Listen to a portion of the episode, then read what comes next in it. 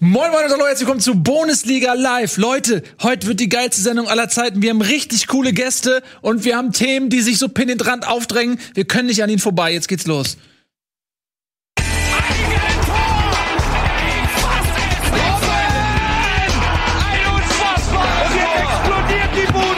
Kritisiert mir denn nicht zu viel. Das ist ein guter Mann.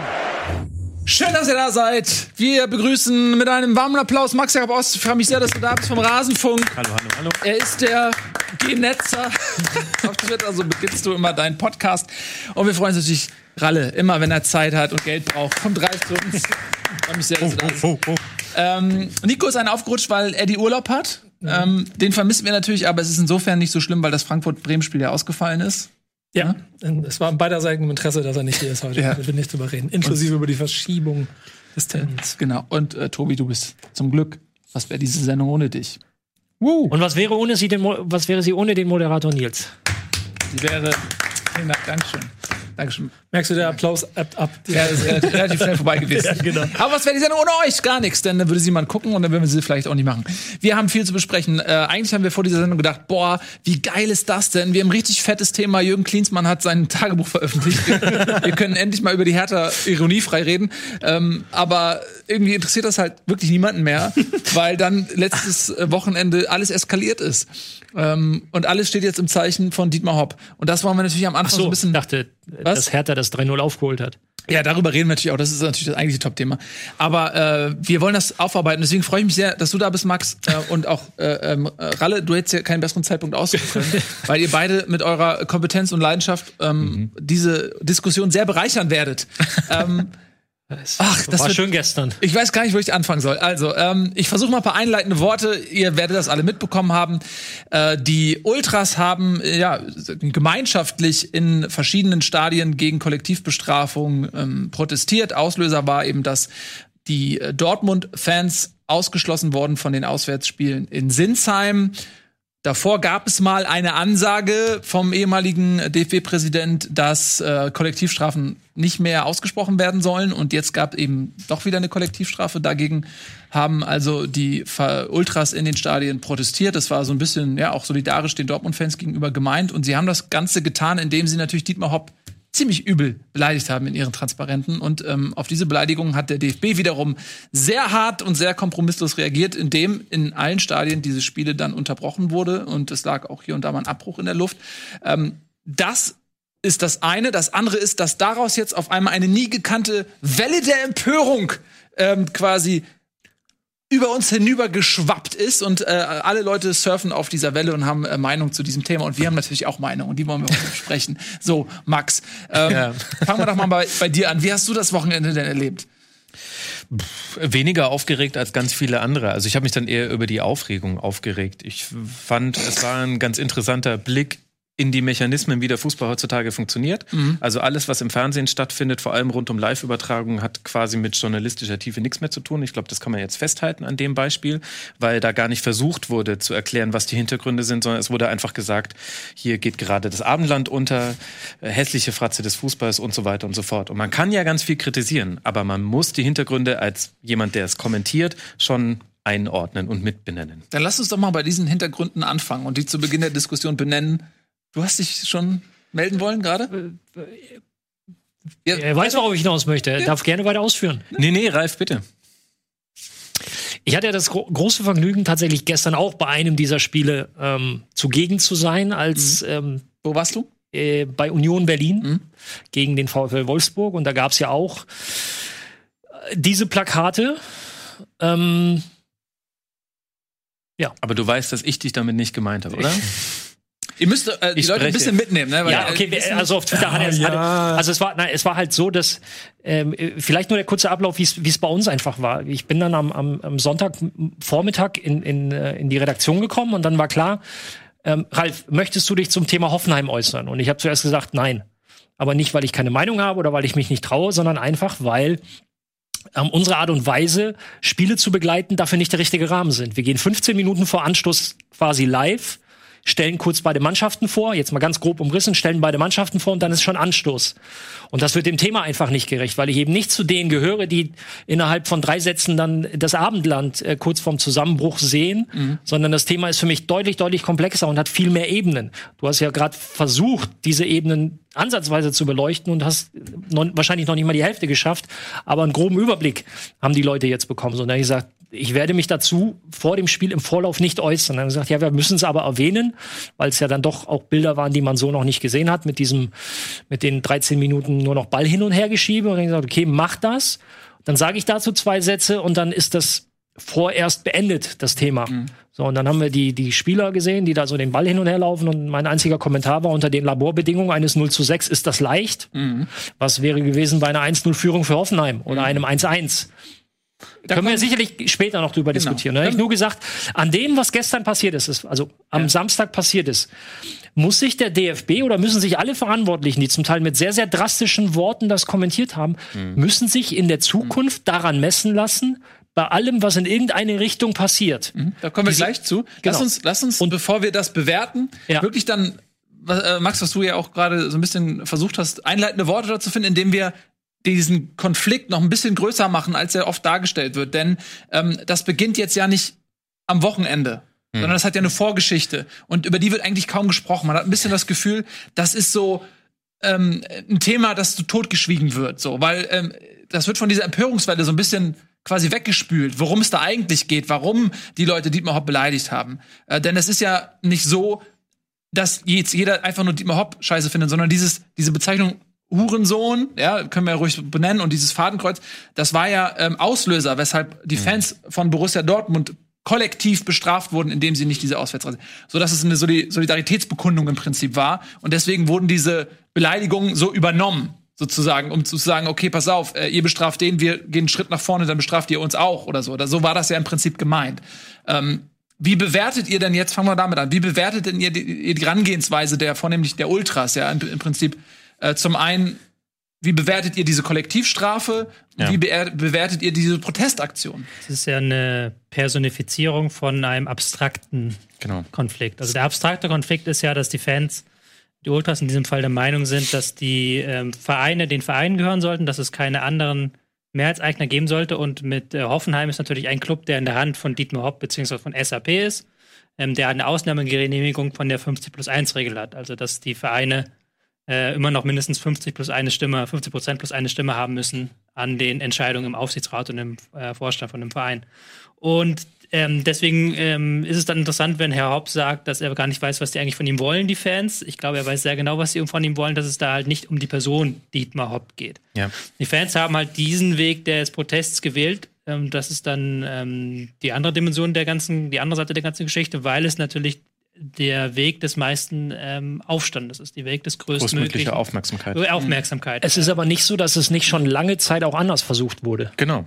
Ja, Und wobei wer Dietmar kann jetzt wurde zum auch lange Beispiel- Zeit beleidigt, muss man Das aber stimmt, aber, aber, aber es gab zum Beispiel halt auch schon Abwandlungen ohne den Gebrauch, äh, Wortgebrauch Hurensohn von Dortmunder Fans, von anderen Fans. Und wie viele dieser Transparente können wir jetzt aus dem Kopf rezitieren, ohne das irgendwie auf schwarzgelb.de oder so nachgelesen zu haben? Das zeigt ja schon, das wurde nicht weiter transportiert. Deswegen hat man jetzt diesen Weg der Grenzüberschreitung Also gewählt. den Weg der Grenzüberschreitung hat man ja schon vorher gewählt. Also der ist ja schon seit ein paar Jahren wird dieser Weg gegangen. Also es ist jetzt nicht so, dass das jetzt ein Hurensohn eine Ja, neue okay, das- war ja, das stimmt. Und die neue, Neue Form der Qualität ist ja vom DFB reingekommen, dass es jetzt so krass sanktioniert wird. Also das Hurensohn-Plakate hast du bei jedem zweiten Hoffenheim-Auswärtsspiel gehabt in den letzten Jahren.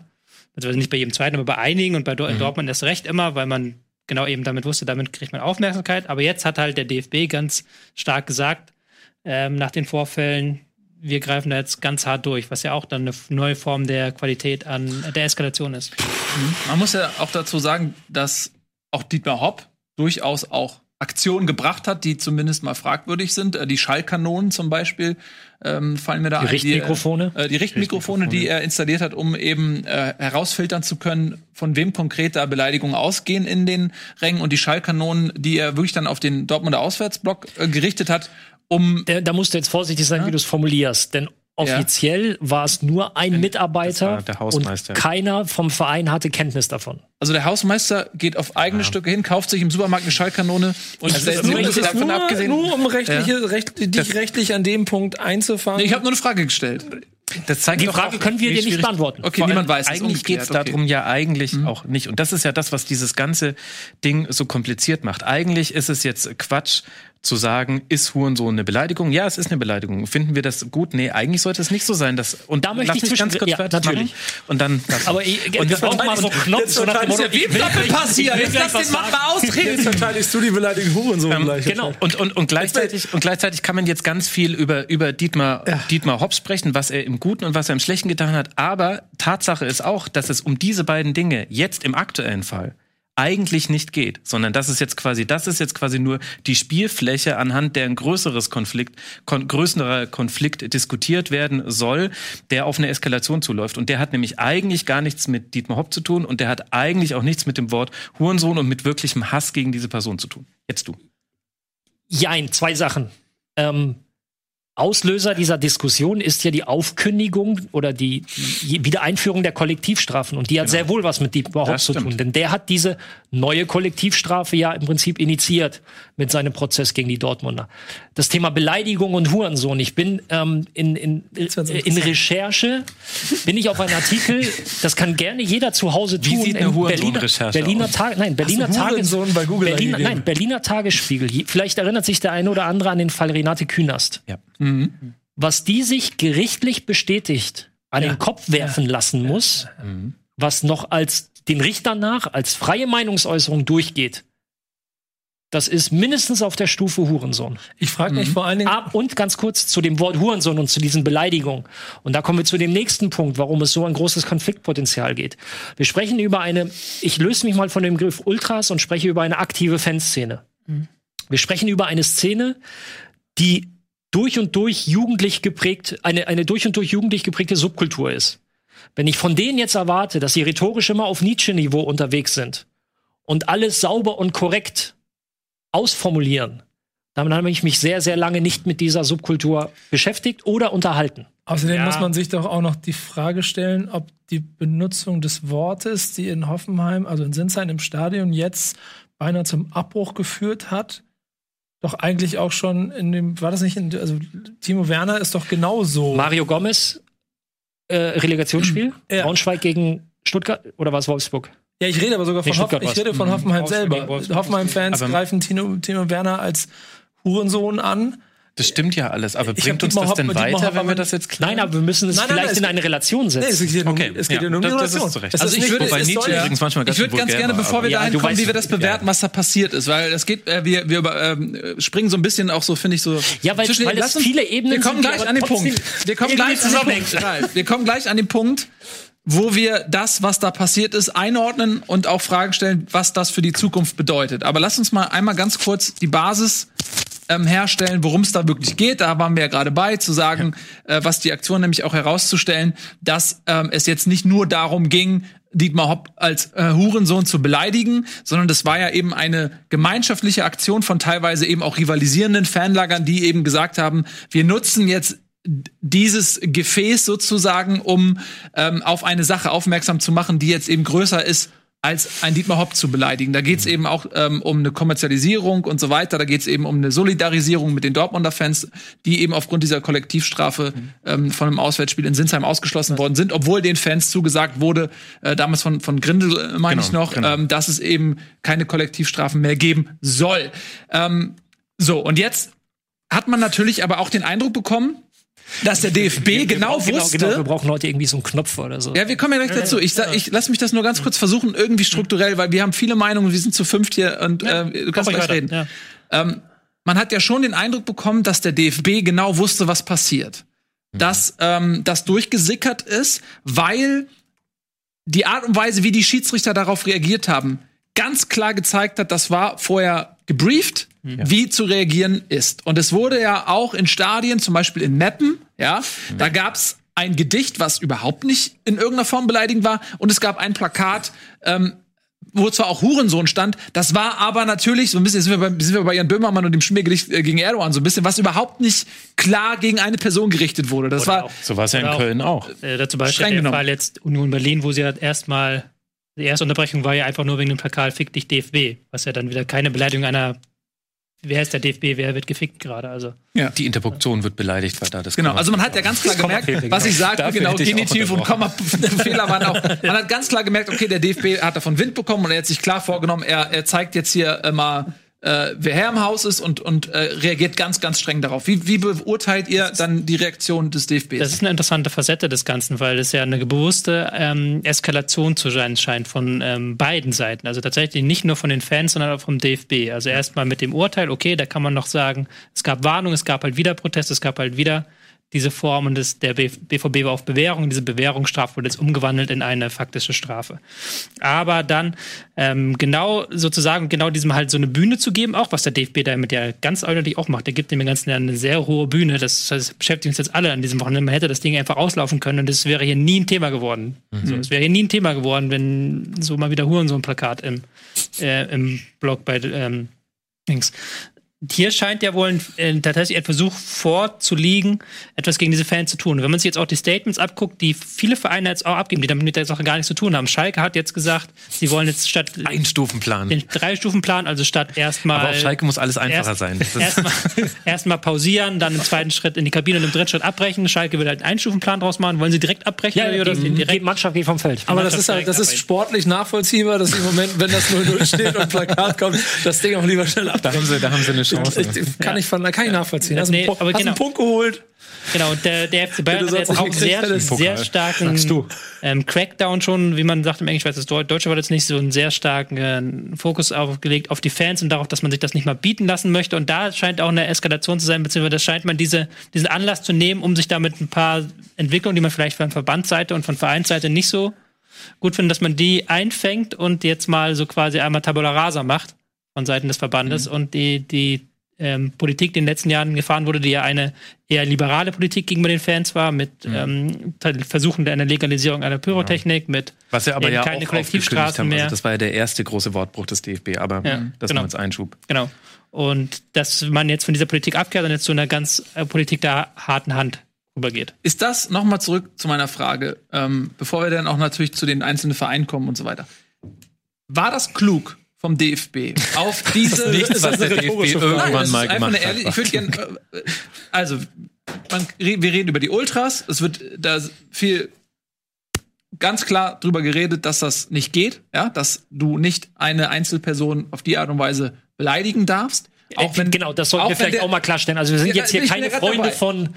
Genau, äh, ich bin ja gerade dabei, dass wir haben jetzt gerade eingeordnet, dass dieser Konflikt größer ist und es teilweise um die Symbolik geht oder um andere Dinge geht und nicht jetzt konkret, dass alle sagen, wir beleidigen Hopp, sondern es ist- steckt schon mehr dahinter. Aber natürlich, das würde ich auch ganz gerne noch mal sagen, ist es No-Go, sich jemanden rauszusuchen, egal wen, und den bundesweit in Stadion als Hurensohn zu bezeichnen. Das ist ein absolutes No-Go und ich finde es auch okay und richtig, dass man sich darüber empört. Die Frage ist, hat man dabei alles richtig gemacht? Ist diese koordinierte Aktion des DFB, die man sich vorab überlegt hat als Gegenreaktion auf diese Aktion, war das so richtig? Oder hätte es Alternativen gegeben? Wäre es vielleicht klüger gewesen, das ist eine Frage, die ich in den Raum stelle, keine Meinung, zu sagen, wir, wir weisen die TV-Anstalten vorher an, die Sachen einfach nicht zu zeigen und gar nicht zu thematisieren. Wäre das? Das ist jetzt schwierig. Ja, das ist eine Frage. Erzähl mal, du hast eine Meinung. Na, das ist so viel auf einmal. Ich weiß nicht, worauf ich reagieren soll.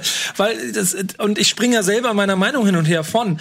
Ja, natürlich, also der, der Grund, mein, mein Grund, mein Grundwesen und damit ja, auch wenn, auch wenn wir uns privat immer oft darüber unterhalten, da, ich gehe auch durch Hip-Hop mit diesem Grundwesen, dass es bestimmte Grundregeln in meinem Leben gibt und Eckpfeiler, die nicht, die nicht überschritten werden sollten, wenn es um mich selber geht. Und dazu gehört natürlich auch, dass es, es gibt keinen Grund, jemanden zu beleidigen, ma- nach meinem Verständnis. Also finde ich, dass man diese Beleidigung äh, natürlich verurteilen muss. Auf der anderen Seite kann ich aber auch voll nachvollziehen, wenn ich Ultragruppierung eines Vereins bin und weiß, dass eh neun, in neun von zehn Fällen genau das passiert, was du eben gesagt hast, dass die Kameras eben weggeschaltet werden, wenn du als Ultragruppierung etwas ausdrücken möchtest. Dass ich irgendwie ein Stilmittel brauche, mit dem ich auf das, was mir wichtig ist, Fokus setzen kann. Und genau das haben sie jetzt gemacht. Und da hat der DFB im Prinzip in der Art und Weise, wie sie damit agiert haben, sogar noch mehr dazu gesorgt, dass das, was die Ultras sagen oder die Fangruppierung sagen wollten, dass das noch mehr äh, Licht bekommen hat, als es vielleicht bekommen hätte, wenn er einfach nur, wie schon in den letzten drei Jahren, irgendwelche Plakate, Plakate gewesen wären. Und über einen Hurensohn Timo Werner oder wer auch immer, in dem anderen, da reagiert halt keiner drauf. Dadurch ist auf einmal viel, viel mehr drin. Dann ist aber auch wiederum die Frage, ist das, was die Ultragruppierungen fordern, und das sind selber immer, deswegen das hin und her, wenn, wenn sich dann 100 Jungs, die im Block stehen und äh, und, und, und Problem damit haben, dass es eine, eine, eine, eine Pauschalverurteilung gibt für das, was sie da machen. Sind ja trotzdem ein prozentualer Anteil da drin, der wahrscheinlich recht verdient aus dem Block Verband sein sollte, weil er, wie zum Beispiel, wer war, wo war das, Dresden-Fans bei St. Pauli, wo ich das im Stadion live gesehen habe, einfach Ordner verhauen haben oder Pyro gezündet oder was auch immer. Aber Also man- jetzt musst du aufpassen, das darfst du jetzt nicht in den Nein, nein, Topf, nein, nein, nein, nein, ein- nein. nicht in einen Topf werfen. Nee, nee, ich, will, ich will damit nur sagen, Fehlverhalten in, in, innerhalb des, des Blockes der jetzt, oder im, im Fußballstadion, was zu Sanktionen führen kann, in welcher Form auch immer. Ja. Darum geht es mir, im Allgemeinen. Das heißt, es gibt ja schon einen Grund, warum man da, also auch wahrscheinlich Gründe hat, Ultragruppierungen zu kritisieren. Und so sind wir an jedem Punkt eigentlich nicht bei Schwarz-Weiß, sondern immer an so einer Graustufe, wo man jetzt darauf achten muss, es, es gibt da kein richtig oder falsch. Aber das ist, das ist der Punkt, den ich meinte, dass, dass es unheimlich viele Perspektiven auf diese Situation gibt, ganz viele Ebenen, die aber doch irgendwie immer zueinander gehören und zueinander führen. Das ist ja das Problem. Und eine Ebene, die wir noch gar nicht oder kaum beleuchtet haben. Der große Aufreger an der Situation momentan ist ja auch, ach, und bei einer Beleidigung gegen Dietmar Hopp könnt ihr reagieren? Genau. Und bei so vielen anderen Dingen nicht? Ja, wir brauchen auch noch von Tuna Riga sprechen. Ganz ehrlich, wir, Ja, aber das, das, das ist ja auch einer der Hauptaufreger von vielen Leuten. Ach, jetzt wird auf einmal reagiert. Ja, jetzt könnt ihr, und das ist das, was ich meinte, als ich gesagt habe, an all dem, was passiert ist, muss sich der DFB in den nächsten Wochen und Genau. Monaten auch messen lassen. ja, stimmt. Genau, und da wollen wir ja mal sehen, ob sie diesen Test bestehen. Man muss aber da Das sagen, ist- da ist auch ein bisschen immer was. Da gefällt es mir halt nicht ganz so sehr, wenn dann jetzt, jetzt Torre Riga in die Geschichte reingeworfen wird und andere Geschichten. Es gab ja zum Beispiel bei Preußen Münster jetzt jüngsten Fall, wo halt genau ein Spieler von den Würzburger Kickers rassistisch beleidigt ist. Und da hat man ja auch diesen Drei-Stufen-Plan angewendet, sehr schnell und auch mit Erfolg. gab auch Spiele äh, schon in unteren Ligen, wo diese, dieser Plan mit Erfolg angewandt wird. Und der Fall Toro Riga ist halt so noch eine andere Qualität, weil es ähm, schwierig natürlich ist für den Schiedsrichter in der Situation den Überblick zu behalten und ja auch alle Verantwortlichen beteuert haben, dass sie von diesen Rufen nichts mitbekommen haben in dem Spiel Schalke gegen Berlin. Und dieses Pla so ein Plakat kannst du auf der anderen Seite schwer übersehen. Das ist halt dann Das, schwer. das stimmt, aber es gab trotzdem in jüngerer und mittlerer Vergangenheit Plakate. Klar. Ähm, ist jetzt halt im Kontext Hoffenheim auch ähm, natürlich Das- aufgekommen, dieses deswegen- aber das- Fotzen ja. Freiburg oder als man Genau. den, den, den, die- dieses Maskottchen von Freiburg, ich weiß nicht, irgend so ein Vogel oder sowas. Elch, glaube ich. Bitte? Elch? Nee, das ist so ein, Freiburg, so ein ach, Vogel. Freiburg. Entschuldigung. Ähm, dachte, das in, in, in, ein, äh, in ein 90 Fadenkreuz genommen hat. Auf Hoffenheimer Seite. Man hat es jetzt ausgegraben, weil natürlich äh, Hoffenheim jetzt so quasi der erste äh, große Dings war. Und da kam auch nichts. Da hat keinen interessiert. Ja, aber mal, und, und da kommt ja die nächste Ebene noch damit rein. Ich, ich finde, also ich finde ganz ehrlich, und das ist jetzt sehr, sehr schwierig, das glaube ich auch zu formulieren, deswegen seht's mal, ich versuche es. Aber wenn man sich über Fußball unterhält. Und wenn man auch alles drumherum äh, mit einbezieht, dann ist Fußball kein Sport, der elitär ist, sondern es ist, das ist das Treffen von, von robust, Von bis. von bis und damit dann auch verbal von bis und ich habe schon in, ich hab schon, du hast du hast in Stadien ge- gespielt und bist von Anzugträger und von Asi im Block genau gleich beleidigt worden. Es ist auch irgendwie offensichtlich das Ventil und damit über die Jahre auch zu so einem Freiraum geworden, dass wenn es okay ist, wenn ich ins Stadion gehe mit dem Getränk in der Hand, dann kann ich pöbeln, was das Zeug hält, weil das ist in dem Moment alles noch okay. Ist das nicht das- Und, und irgendwie und ja, den letzten Satz Ja. noch dazu. Und ich selber, ich bestehe immer daneben und bin, bin, bin ver, verabscheue diese Typen, die aber per se den Schiedsrichter beleidigen wollen, weil er jetzt Einwurf in die andere Richtung gewunken hat. Wo ich mir denke, ja, der wird schon irgendeinen Grund haben, warum er das gerade gemacht hat. Ich bin vielleicht nicht seiner Meinung, aber okay. Und trotzdem freue ich mich auch über die ähm, äh, das Brachiale, was, was, was Fußball und auch damit das Fantum haben kann. Ich, ich bin der Erste, der euch ein Foto von einem Stadion schickt, wo 50.000 Bengalos gezündet worden sind, weil ich einfach total beeindruckt bin von der Macht, die dann auch in diesem, diesem Zusammenhang Fankultur haben kann. Kann dann auf der anderen Seite aber auch nicht sagen, ey Jungs, aber wenn ihr jetzt das Plakat hochhängt, dann ist das nicht in Ordnung. Und das ist mein eigener Konflikt, den ich ja selber noch habe. Hat sich dieses von bis nicht auch aber stark verändert in den letzten 15, 20 Jahren? Boah, da, Das ist immer äh, die definiere Dimension. genauer, weil ich finde auch diese Vergleiche mit früher Nee, und heute, das ich ist nicht. nur, weil das medial anders wahrgenommen wird, aber die Kurven, in denen ich in den 90er, 80er Jahren stand, Nimm, nimm, die, nimm die Teile wirklich der aktiven Fanszene. Wir sprechen jetzt Ja, wirklich von dem aktiven Kern. Ähm, da bist du immer noch von bis. Ja, ich meine, das, was ich damit meinen möchte, ist, ähm, vielleicht habe ich auch zu viel Game of Thrones gesehen. Jetzt bin ich gespannt, wie du da Ja, Kam der in den Kurven. ihr habt das Gefühl so ein bisschen, dass die, dass die ähm, aktive Fanszene kann, wie man das sagen möchte, ähm, so in eine Falle gelockt wurde, in einer Falle jetzt drin steckt. Weil wir diskutieren ja, das ist ja ein alle, wir, interessanter Punkt, ja. wir diskutieren ja Das alle hast du sehr, ja auch schon angedeutet, Nils. wir diskutieren ja alle sehr differenziert darüber und wir haben ja auch alle, würde ich jetzt mal sagen, einfach qua unseres Berufes mehr Ahnung von der Fernsehen als 95 Prozent aller anderen. Nicht, nicht, weil wir uns damit beschäftigen, weil wir es überschauen, sondern einfach, weil wir jeden, jedes Wochenende uns darum kümmern. So. Für die meisten Leute, auch Leute, die ins Stadion gehen und dann auf der Haupttribüne stehen, ist das anders.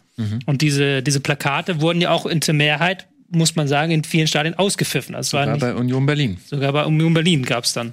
Selten ist. Man darf sich zum Beispiel auch nicht mehr vor Augen führen. Achso, schön, mach du noch Ja, mein Punkt ist noch nicht zu Ende. Ich mach wieder meine Notiz. Und es ist, es ist für mich halt wirklich auffällig, weil du, du hast es ja auch schon gesagt, bei anderen Themen sind, sind die nicht so hinterher in der Bundesliga. Und wenn es ist wirklich auffällig, wie viele ähm, ähm, Erklärungen jetzt von Vereinen durchkommen, wie viel, wie schnell die Vereine hinterher sind. Bayern München hat jetzt heute irgendwie eine Taskforce gegründet, Schalke hat sofort eine Pressemitteilung rausgehauen. Es scheint ein willkommener Anlass zu sein, um mal so ein paar Leute, die sonst auch bei anderen Themen den Finger heben, Katar, wo kommt Geld her, Sponsoring, Anstoßzeiten, vielleicht den einen oder anderen aus dem Stadion rauszuhalten. Das- Ich finde auch, dass man diesen Gedanken nicht wegschieben kann und damit zusammenhängend auch noch und da, also das Ganze hat einen größeren Überbau.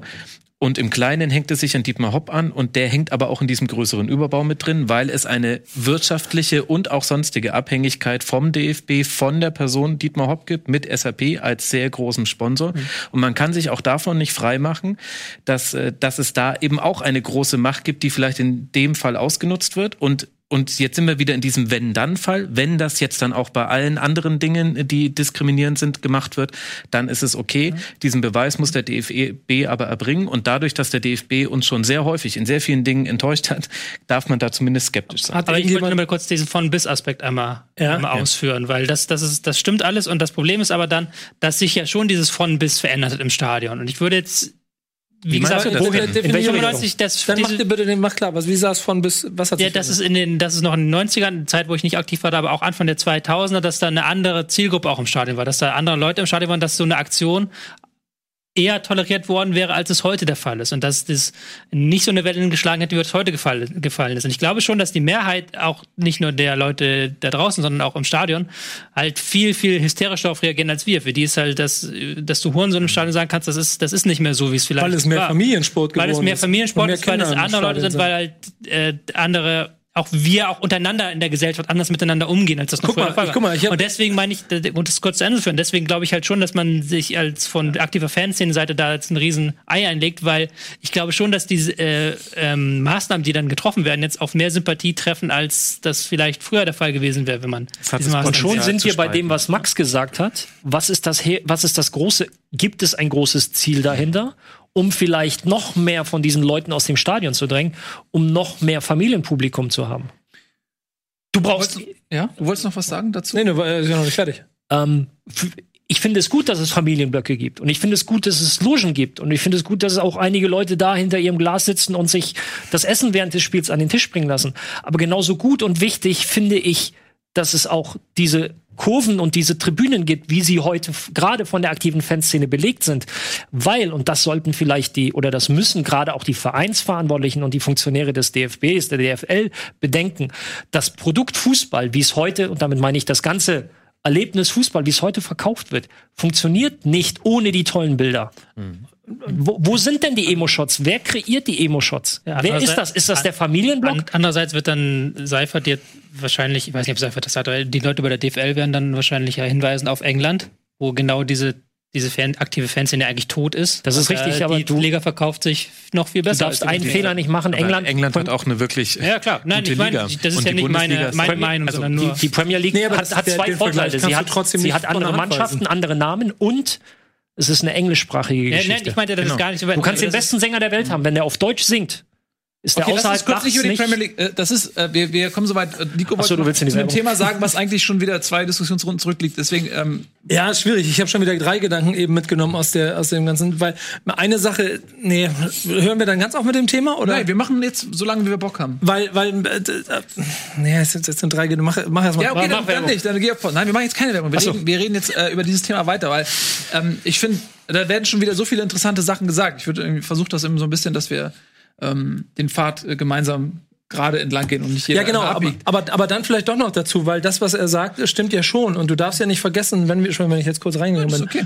Aber, aber ich finde, der England-Vergleich ist nicht ganz von der Hand zu weisen. Da geht es ja schon ein bisschen darum zu sehen, wie du Fußball zu einem höherpreisigen Produkt machst, das wiederum dazu führt, dass sich nicht ganz so viele Menschen das in, in Mittelschicht und unterer Mittelschicht oder Unterschicht das leisten können. Darum äh, funktioniert dieses Produkt Premier League auch hervorragend. Und natürlich möchte jemand wie Seifert dafür sorgen, dass die Bundesliga noch mehr Geld generieren kann. Also muss er das Produkt. Das ist doch ganz normal. Wie immer muss muss muss muss die Braut schöner machen, damit das äh, damit sie mehr mehr mehr Geld einnehmen kann. Und das ist schon ein Problem, das man sieht. Und wenn das, wie du äh, angedeutet hast, dazu führt, dass man jetzt versucht, den nächsten Hebel anzusetzen, ist das schon eine riesengroße Gefahr. Dann bin ich aber der Meinung, brauchst du eigentlich einen starken Fußballverband, der die Interessen und vor allen Dingen auch das Gesamtbild von dem versteht. Ja, genau. Und dann siehst du diesen, äh, ich muss eben kurz, ich habe schon wieder vergessen, wie er heißt, aber den Keller, Fritz Keller. Fritz Keller, wenn du äh, Der Name ist Programm. Ja, wenn, wenn du siehst, wie der im Sportstudio sitzt und 2020, was für Aussagen der trifft als Interessenvertreter,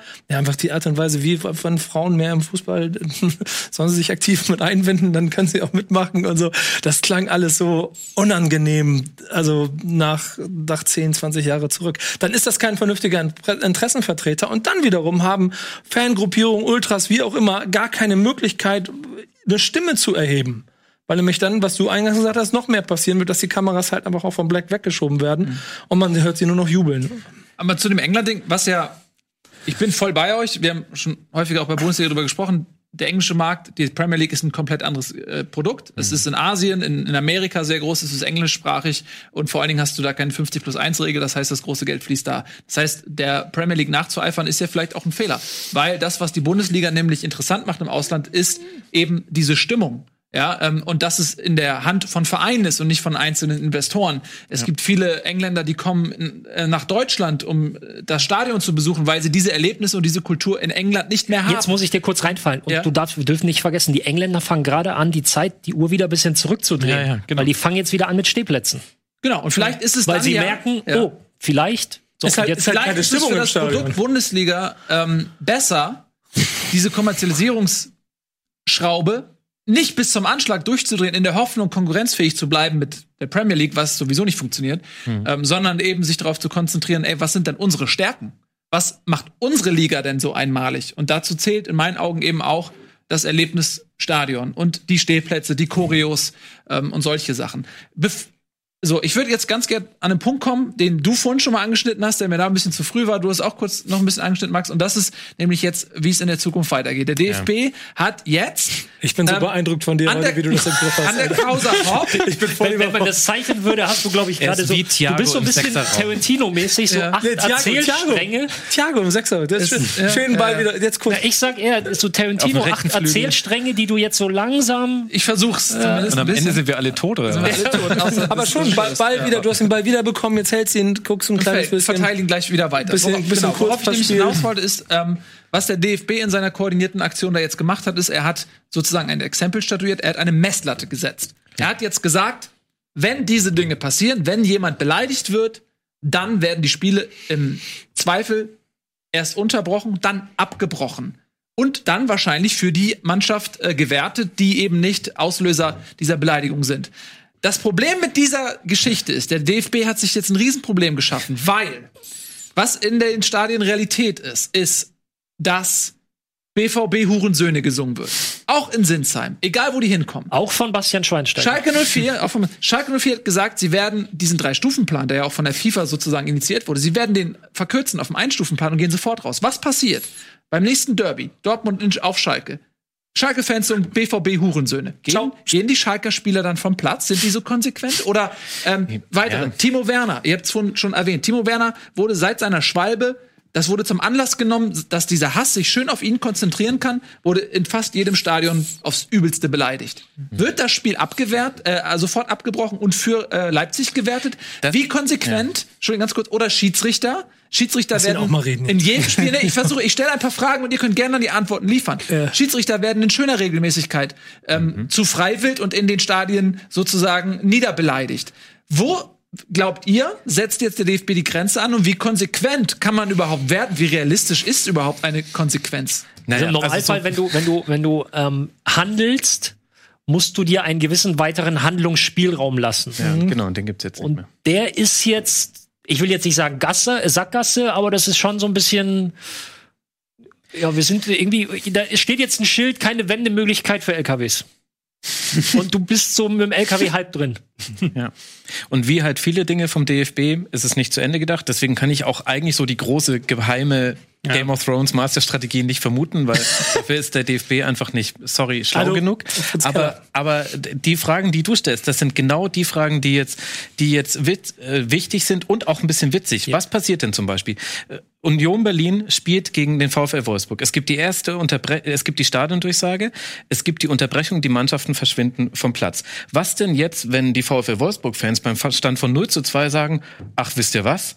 Dietmar Hopp, du Hurensohn. Dietmar Hopp, du Hurensohn. So lange, bis das Spiel abgebrochen wird. Aber der- der- Für wen wird's jetzt gewertet? Wird's ja Oder wird's jetzt pro Wolfsburg. Fanlager? Nee, da jetzt, wird's, glaub ich, für gegen Wolfsburg. Ja, Die ja was ist, wenn, wenn Fans sich, was ist, wenn jetzt sich die Fans für den nächsten Bundesligaspieltag absprechen? Ja, die und, Fans, äh, genau, die morgen gut nee, nee, miteinander nee, nee, gegen Bayern. Ich, ja, ja, und ganz die kurz. gleichzeitig einfach aus all beiden Lagern skandieren. Für wen willst du es werten? Pass mal auf, Jungs, ich möchte kurz was erzählen. Ich bin im Dortmund im Stadion gewesen und ich habe nebenbei unseren FIFA Cup gespielt. Daddel da rum mit Leuten und Aber auch- warte mal, der, während des Spiels. Ja, ja, während, das machen wir jedes Jahr einmal. Bei einem Spiel in Dortmund sitzen wir mit, mit Rappern da in der, in, der, in der Loge von EA, schöne Grüße. Und während des Spiels Und auch, es gibt auch andere, Spor äh, andere Spielehersteller ähm, und, und, spiel, und spielen einmal den FIFA Cup aus. Es gibt auch andere Fußballsimulationsspiele. Du willst mir noch was Was, von was war jetzt im Fan- Stadion? Was Fußball- war im ja, ja, Stadion ja, erzählen. Ja, Lass pass mal auf. Ja, ja, ja, komm, komm mir, nicht- komm, komm mir nicht so, Junge.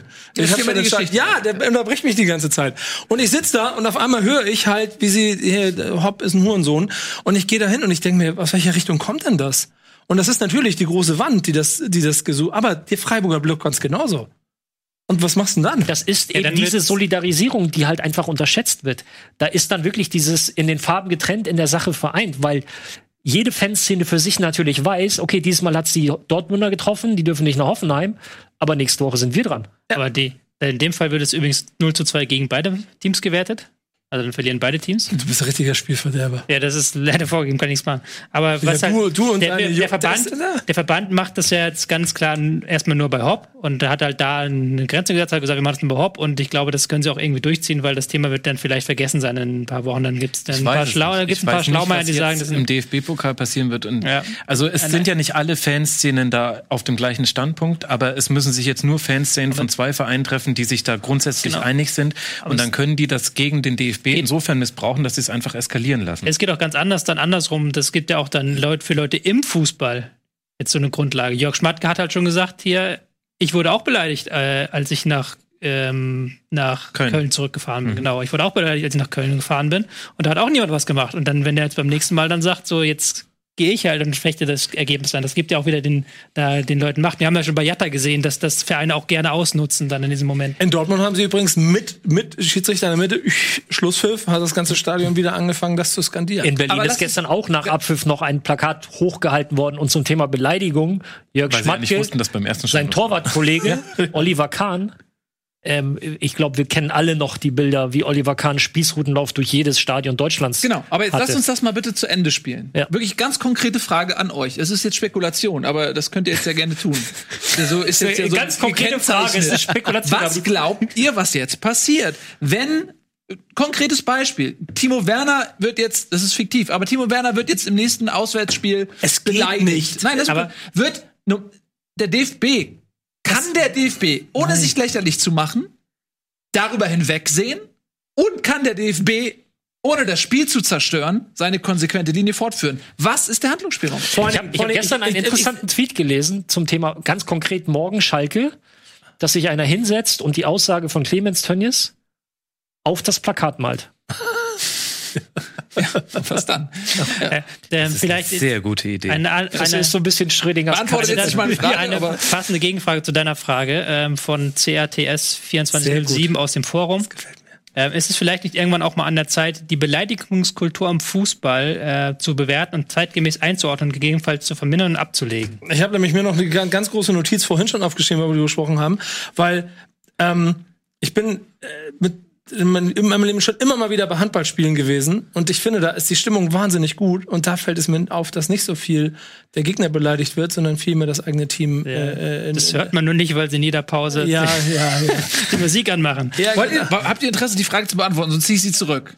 Weil Nein. mich würde wirklich interessieren, was ihr glaubt. Ja, aber ich, also ich glaube ganz ehrlich, dass es nicht passieren wird, Ja. weil unter anderem die Fans von Bayern München sehr weit vorne sind dabei, diese Plakate hochzuhalten. Und ich glaube nicht, dass in der Konstellation, wie wir sie uns nun mal hinter den Kulissen vorstellen können, in der Vernetzung zwischen DFB, DFL und Bayern München, diese beiden Institutionen dafür sorgen werden, dass Bayern München das Spiel gegen Borussia Dortmund mit 0-3 gewertet wird, weil 500 Fans im Stadion drei Plakate hochgehalten haben. Ja. Ja, aber würde ja dann bedeuten, um dann die Frage zu beantworten, dass man nicht konsequent sein würde. Dankeschön, ja. Ja, Dankeschön. Zweiter Satz. Aber ich habe mit Nein angefangen, insofern ist es, habe ich die Ja. Frage beantwortet. Genau. Ähm, Ist die Frage, ob die Ja, Plakate. krieg immer sehen, was die Noten Ich bin einfach wirklich sehr gespannt, was morgen auf Schalke Ich passiert. tatsächlich die Frage, ob die, die, die, ob die Plakate jetzt tatsächlich noch ins Stadion reinkommen. Ja gut, aber, Ja, gut, nee, aber nee, die- aber in also- Hoffenheim zum Beispiel, da weiß ich Genau. aus ziemlich guter Quelle, dass da auch den Verantwortlichen des FC Bayern bewusst war, obwohl Ja. Dietmar Hopp kein Thema ist in der, in der Ultraszene von Bayern München. Die haben das eigentlich schon abgeschlossen. Die sind gerade bei anderen Themen. Gibt ja auch genügend beim FC Bayern, Katar und so weiter und so fort. Aber das hat auch den FC Bayern als Verein nicht unvorbereitet getroffen und dennoch waren diese Plakate drin. Das beim ersten FC Köln war ein, eins dieser typischen Transparente, was relativ frisch gesprüht aussah. Dafür auch noch sehr, sehr gut eigentlich die direkte Beleidigung vermieden. Nur mit dem Genitiv, das ist so ein bisschen wegen einem Hurensohn, ouch. Aber also Ist- ist das, das, leider das, erlaubt. das kannst du quasi, also es nicht ins, in den Block reinzubekommen, also Sie haben ja an, das irgendwo, kannst haben, ausschließen. haben sich im Bayern-Block auch die, das war nicht klar erkennbar, hieß es, glaube ich, ne, dass, glaube ich, die Buchstaben einzeln reingekommen sind oder so. So, das, also, das gibt ja genug Möglichkeiten, das zu Ja gut, aber eine Möglichkeit Also ist ja, dass die, die haben ja alle Räume, die Fan, die Fan, ja. die Fanclubs vor Ort. Das ist ja auch dann. Da hast du auf jeden Fall die Büchse gibt es, Person. denn, Ja, gibt, das es, ist anderen gibt es einen. Unterschied zwischen ähm, einem Plakat und einem gesprochenen Wort? Ist ein Plakat Person X du Hurensohn schlimmer als Gesänge Pass Person auf, X pass du auf, pass Hurensohn? auf. Das Jetzt ist- bitte beantworte die Frage und sag nicht wie was anderes. Nee, pass auf, es ist plakativer. Dafür darfst du das gerne machen. heißt Nein, auch, also, richtig. aber Also ernst, sind Gesänge, ernst Gesänge weiß ich nicht, es kommt darauf an, wie viele Leute das Gesänge, das hatte ich ja vorhin aber schon bei Ralf angedeutet. Ich finde, es ist schon eine andere Dimension, wenn dann 50 Leute sich zusammentun, ein Plakat hochhalten und dann auch in der Fankurve, wo, wenn jetzt die Mehrheit der Fankurve dagegen wären, dann wäre das Plakat wieder ganz schnell weit unten. Das ist schon, hat schon eine andere Qualität, finde ich, als wenn dann sieben, acht Leute was reinrufen. Unkoordiniert. Generell muss ich sagen, Beleidigungen unter der Gürtellinie nicht zu ertragen. Mich hat gerade jemand Philipp Amthor im Chat genannt und das kann ja wohl nicht euer Zack, fucking das, Ernst okay, das reicht. Die Sendung wird abgebrochen. Abbruch. Können- Wir gehen in die Kabine. Wir machen jetzt 13, 13 Minuten, halten wir die Klappe. Die, äh, leider ist die Überleitung, die du mir jetzt anbietest, äh, zu gut, als dass ich sie Doch, nicht mach, nehmen mach. könnte. Sie. Äh, wir haben jetzt nämlich mal eine gute Nachricht. Ähm, äh, wir machen ähm, folgendes für euch: ein kleines Gewinnspiel in Kooperation mit unserem Partner Bitburger. Äh, verlosen wir zwei VIP-Tickets für das, ähm, kann man es Derby nennen? Gladbach gegen Leverkusen. Ich krieg wahrscheinlich jetzt von einigen ähm, Ultras aufs Maul, aber es Derby. Oha. Aufgrund, hey, aufgrund der räumlichen Nähe geht das vielleicht gerade noch so durch. Ver Vergleicht das mal geografisch mit Amerika. Tatsächlich. Du redest nicht um Kopf und Kreis. Es gibt gerade. eine Brisanz aufgrund der lokalen. Es gibt eine Brisanz, vor allen Dingen aufgrund der tabellarischen Situation. Gladbach das ist und aber, glaub ich, auch- Leverkusen spielen Ah, gegeneinander. jetzt. Jetzt kommst Stunde glaub ich, ein tabellarisches gegen. Leverkusen, es geht ja um die Champions League. Ich glaube, es ist schon ein geiles Ja. Spiel. Nee, es ist, glaube ich, wirklich. Kommen wir jetzt nicht mit Sport. Es ist wirklich ein sehr schönes Spiel. Und äh, ihr habt eben diese Möglichkeit, ähm, coole VIP-Tickets zu gewinnen. Alle Informationen dazu findet ihr bei uns im Blog auf rocketbeans.tv. Auch du darfst das lesen Aber du darfst nicht Kann ich mitmachen. mitmachen? Darf ich nicht mitmachen mitmachen? darfst du Du leider spielst nicht. ja eh wieder eine als Konsole. Beteiligter. Äh, also äh, checkt das mal eben aus. Ähm, und wir machen nebenbei ein bisschen Werbung, Mhm. ja, und äh, kühlen uns ein bisschen ab. Wir gucken in den Chat, gucken mal auf Twitter unter dem Hashtag Bundesliga, ob von euch noch irgendwelche spannenden Anregungen kommen und dann sehen wir uns gleich wieder.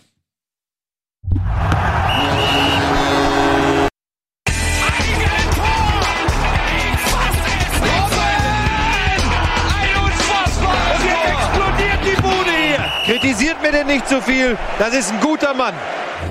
Herzlichst willkommen zurück bei Bundesliga heute mit dem fantastischen Max Jakob Ost vom Rasenfunk und Ralle ist auch wieder da. Ich freue mich sehr und die beiden Kapaiken, die muss ich nicht begrüßen. Ne? Das ist wie die Geschichte mit dem verlorenen Sohn. Ich nehme euch mittlerweile so selbstverständlich. Ihr bekommt keine Begrüße mehr von mir.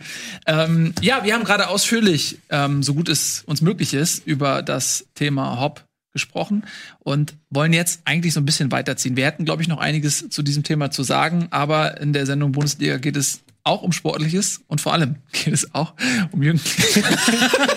es tut mir so leid. Wir wollten natürlich eigentlich auch den Spieltag ein bisschen abhaken und äh, ich weiß auch gerade äh, Max und, und Tobi haben immer so viel, auch äh, Gralle auch so viel ähm, sportliche Kompetenz anzubieten, dass es völlig fahrlässig ist, äh, die jetzt nicht anzuzapfen. Aber Also reden wir ich kann über- nur noch mal wirklich sagen, ich habe es eingangs schon mal gesagt, aber ich habe wirklich gedacht, oh, wie geil ist diese Klinsmann-Geschichte. Ich habe sowas noch nie erlebt. Seit ich Kind bin, gucke ich Fußball-Bundesliga und das ist so geil. Diese komplette Geschichte ist so toll und sie wird komplett in den Hintergrund gerückt und das ist echt schade und deswegen würde ich sie gerne noch mal kurz ans Sonnenlicht zerren. Sie war schon auf der Flucht. Ich glaube ja, dass das, diese ganze Hauptgeschichte ist eigentlich von Jürgen Klinsmann initiiert als Ablenkungsmanöver, weil er jetzt gemerkt hat, nachdem er das immer weiter gesteigert hat, sich äh, aus dieser Schlinge zu ziehen und sie sich immer fester zog um seinen Hals, ähm, hat er jetzt irgendwie das Seil abgeschnitten, indem er mit den Ultras kooperiert hat. Also er ist mit dem LKW komplett rein in die Sackgasse, ohne Wendemöglichkeit. ja, und ähm, Man hört jetzt noch so verloren, so ein Piepen, so ein Piep, piep, piep. Geht ist leider vorbei. Ist eingemauert. ähm, genau, und nochmal ganz kurz eben auch, wo, worum es da geht. Ihr habt das ja alle mitbekommen. Klinsmann ähm, ist erst in den Aufsichtsrat gekommen, dann hat er als Trainer übernommen, äh, dann hat er als Trainer hingeschmissen und jetzt gibt's diese hässliche Schlammschlacht ähm, mit Michael Preetz als Person, aber auch mit vielen anderen Hertha-Verantwortlichen im Allgemeinen. Und das gipfelte jetzt eben kürzlich in der Veröffentlichung dieser Tagebücher, in der Jürgen Klinsmann augenscheinlich, und die Echtheit ist bestätigt von, dem, von der Klinsmann-Seite auch, ganz viele ähm, Episoden in Tagesform festgehalten hat, was da an unglaublichen Verfehlungen in Berlin alles passiert ist. Und man, man liest das und man kann es eigentlich nicht glauben. Man kann nicht glauben, dass das Realität ist, dass er wirklich A, dieses Tagebuch geschrieben hat und dass es B auch noch an die Öffentlichkeit kommt. Ähm, es ist so fantastisch.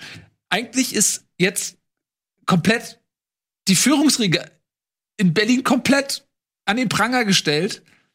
Und eigentlich kann man so überhaupt nicht weitermachen, aber sie haben eben die Gnade, dass keiner mehr drüber redet. Ich würde gerne eure Meinung zu diesem Thema noch mal haben, bevor wir bis Fußball Nur, reden. nur einordnend, um das ein bisschen in Relation zu setzen. Ja. Es ist nicht ungewöhnlich, dass du irgendwo neu hinkommst und eine Bestandsaufnahme machst. Mhm. Das geht vom, von, der, von dem sportlichen Zustand der Mannschaft. Also, wie bewerte ich einzelne Spieler? Wie bewerte ich Mannschaftsteile? Wie be- bewerte ich die Entwicklung der letzten Wochen?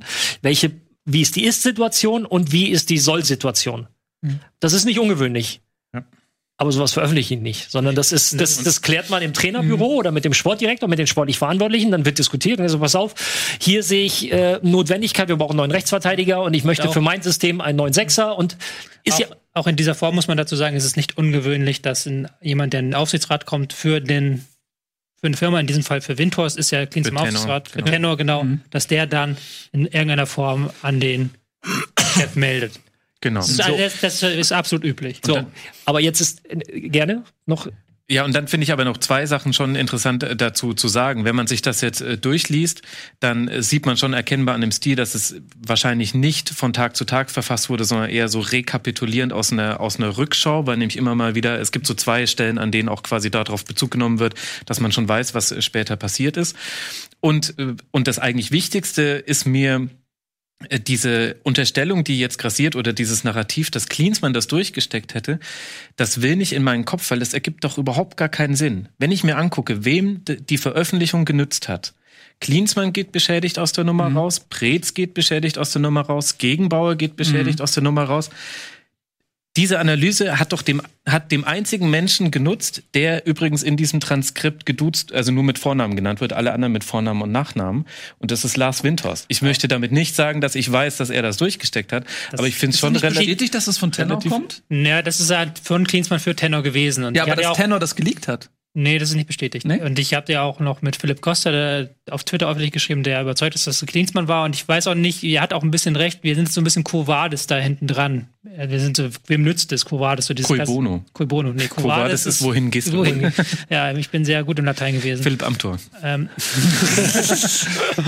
Ich bin einfach cool. ähm, ähm, wem nützt es? Und es ist genauso, es ist, es ist eine nicht ähm, ganz von der Hand zu weisende Sache, dass Klinsmann Öffentlichkeit-Darstellung in den letzten Wochen nicht so optimal war und dass er sich schon bei einigen Dingen verschätzt hat. Ich Stichwort Facebook Livestreams, sich und wie er ankommt in der Öffentlichkeit. Deswegen kann es auch durchaus sein, dass er sich hier so ein bisschen verschätzt hat mit der Geschichte. Ja, wobei schon, also ich kenne jetzt tatsächlich den Berater von Klinsmann ein bisschen. Und das war ja anders als die Facebook-Sachen, die alle ja überraschend kamen. So wie man hört, auch für das engere Umfeld von Jürgen Klinsmann war das ja, wenn es durchgesteckt worden wäre von seiner Seite, dann ist es was, worüber man vorher kurz mal nachdenkt. Und dann siehst du ja an, an ganz vielen Formulierungen, dass du schlecht dastehen wirst in diesem Tagebuch. Deswegen, aber ich meine, es ist nicht der entscheidendste Punkt. Ich wollte nur einmal kurz einwerfen, ich zweifle das an. Und ich finde es erstaunlich, dass tatsächlich auch alle so tun, als ob es eindeutig, dass Jürgen Klinsmann wäre, dass Jürgen Klinsmann das durchgesteckt hat an die Springerpresse, ausgerechnet auch noch an die Springerpresse. Er hat aber I doubt it. Er hat, die, er hat ein lange Problem gehabt mit der Bild-Zeitung auch, aber er hat jetzt auch in Berlin ja ein Exklusivinterview an die Bild-Zeitung gegeben. Also da scheint ja irgendwie doch eine Verbindung da gewesen zu sein. Ja, Wollen wir auch auf den Inhalt eingehen, oder? was, dessen, was da steht. Ja. Ja, gerne. Gerne. Er hat ja, das war, also er hat ja quasi dich freust. Ja, wirklich, es ist, eine katastrophale Bewertung der Situation auf allen Ebenen. Die medizinische Abteilung, die Transfers, äh, die Kaderzusammenstellung, die handelnden Personen, Prez, alle, also es wird, die Bewertung ist katastrophal. Und äh, die Frage ist, stimmt das? Ich habe irgendwie so ein Interview äh, gelesen, das war glaube ich auf Spox oder so mit mit mit einem Hertha-Kenner, der meinte, 95 Prozent der Sachen stimmen, die da drin steht. Ich glaube, das war der, der Journalist, der für eine Berliner Tageszeitung schreibt. Ne, ja. Genau, der sehr, der sehr tief in, in, in der Hertha drin steckt, sozusagen inhaltlich. Und ähm, von Berliner Seite aus wurde gesagt, auf der Pressekonferenz da, ähm, Wortlaut habe ich mal abgesehen davon, dass so gut wie nichts davon stimmt. Aber diese Sachen dabei, wo wo man sich denkt, wieso sollte man sich die ausdenken? Ja. Also so, so Geschichten, die halt wirklich unprofessionell sind, wie das zum Beispiel im, im Bus zum, zum Spiel Leute mitfahren, die da nicht reingehören. Dass Das da- ist das, was ich in der das- WhatsApp-Gruppe angesprochen hatte, wo ich sage, Leute, wir wissen nicht, ob es stimmt, aber es gibt Dinge, die funktionieren im Profifußball einfach nicht. Ja, geht doch im, Bus zum, Ja. Im Bus zum, zum Spiel. Und das ist ja was, was man auch einfach, was als Hertha einfach die banken könnte. Also was, wieso sollte es da drin stehen? Also, und das ist halt massiv unprofessionell einfach vom Verein, weil die haben da, hast du ja gesagt, die haben da nichts zu suchen. Der, Da sitzt die Mannschaft, da sitzt, äh, sitzen die Physiotherapeuten. Oftmals fahren die vor und sitzen, sitzen schon in der Kabine, um, um nicht mal, ich alles sagen, Medizinische die, vorzubereiten. Nicht mal die, ja. Und der, der Trainerstab. Ansonsten hat da keiner was verloren. Noch nicht mal irgendwie Presse, Medien. ich Nein, die kenn- haben ihren eigenen VW-Bus. Ich oder kenne Analysten, ich kenne Analysten von Vereinen, die halt von 1. bis 19 Minuten da sind, die halt oben verbunden sind mit dem, mit dem Trainerstab, die sitzen nicht im Mannschaftsbus, weil sie da nicht hingehören. So. Ihr beide würdet auf jeden Fall den Verein offensichtlich besser führen als Nein, die. das nicht, aber es ist halt schon. Nein, aber es gibt so ein paar halt- Dinge, Es gibt halt so ein paar Details, die halt so. Absurd. Die, ja, die, Wirklich absurd. Ich hab, die, hab, die, die, die, die du auch nicht ausdenken kannst. hast so. du das, Es hast du das Jungs- reingestellt oder du? Weiß ich jetzt gar nicht mehr, wer die, du hattest die, die das? Dokument. Ja, ja. Kein- Niemand, keine das haben wir Ahnung. uns alle gekauft, natürlich. Ja, haben wir alle Geld alle ausgegeben Keine Ahnung. und Ach so, ja, stimmt.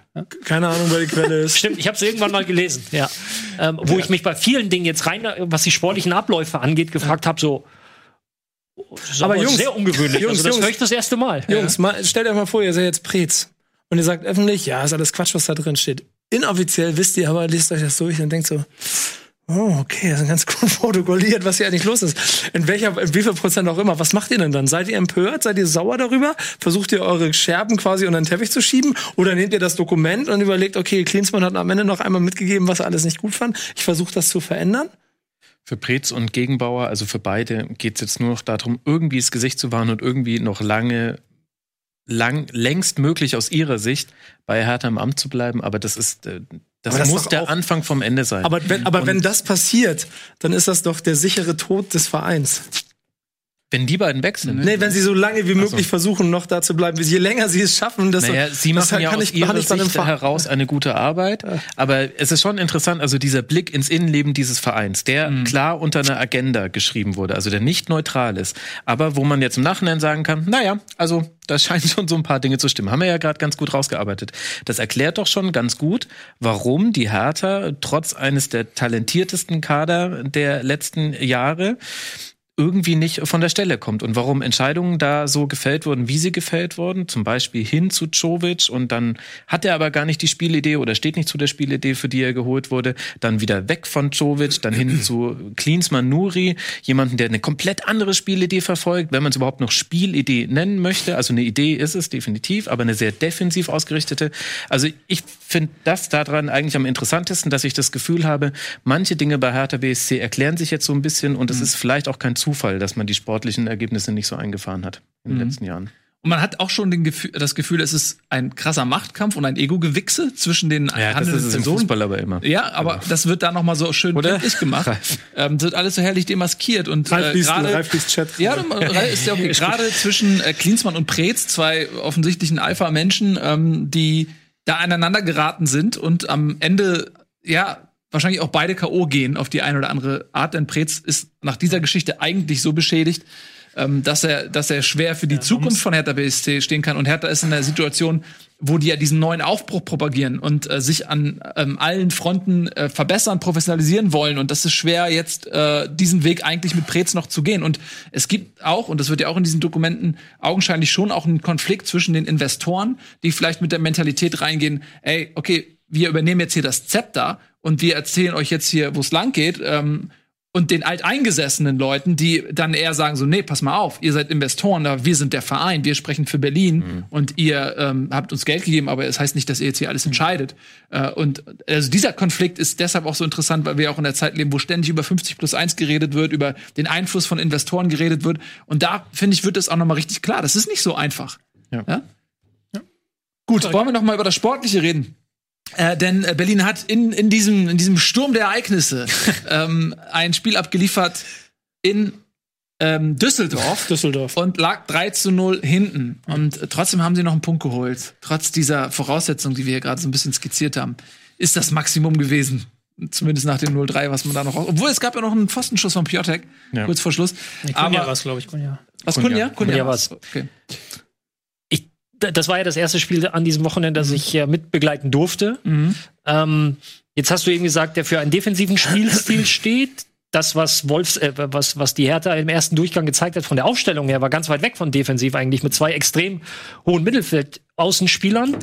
Das war aber auch gleichzeitig das Problem, dass die halt einfach mal gedacht haben, ja, Defensivarbeit nicht so cool, mache ich nicht. Ähm, Düsseldorf führte 3-0, so wirklich wussten sie nicht warum, glaube ich. Ähm, sie haben es nicht schlecht gemacht, ja, aber sie haben zwischendurch eine Phase so zwischen der 30. und 40. gehabt, als sie angefangen haben, 2-0 Führung. Aber wir verwalten das jetzt mal. Wir spielen jetzt mal auf Ballbesitz. Und was ist passiert? Haben den Ball hinten rumlaufen lassen und mit dem ersten Pass in, äh, wenn man versucht hat, eine Linie zu überspielen, direkt einen Fehlpass härter eingeladen. Dann hat man sie so ein bisschen mit ins, ins äh, Spiel zurückgeholt. Ähm, dann gab es in der Halbzeit, dann gab es das 3-0, dann gab es eine Umstellung in der Halbzeit, zwei Einwechslungen bzw. Auswechslungen. Man munkelt, das wäre von Thomas Kraft gekommen. Er hätte gesagt, pass mal auf, hier ihr zwei außen, ihr bleibt draußen. Jetzt hole ich Mittelstädt und äh, ähm, Wolf. Wolf. ähm, Marius Wolf ähm, auf dem Platz, weil die kennen auch die eigene Hälfte nicht nur vom Hörensagen. Ähm, und meine Einschätzung dieses Spiels ist, dass Hertha nicht noch einen Punkt geholt hat, weil sie eine unfassbar gute und dominante zweite Halbzeit gespielt haben, sondern Düsseldorf hat sich einfach, äh, die haben halt die, die, nichts mehr gemacht. Die waren Also ich finde, dieses Ergebnis hat Düsseldorf sich komplett selbst zuzuschreiben. Und die wenigen Sachen, die Hertha richtig gemacht, es war wirklich nicht viel. Ja. Es waren die zwei Einwechslungen und es war Kunja. Den muss man loben. Der hat wirklich im zweiten Durchgang das Spiel wirklich intensiv und, und sehr ähm, ähm, mit, mit sehr viel Ehrgeiz vorangetrieben. Hat gereicht, um gegen Düsseldorf drei Tore zu erzielen. Ähm, das muss Fortuna sich meiner Meinung nach komplett selbst ein bisschen ankreiden. Angst vor der eigenen Courage auch bei der Fortuna. ja.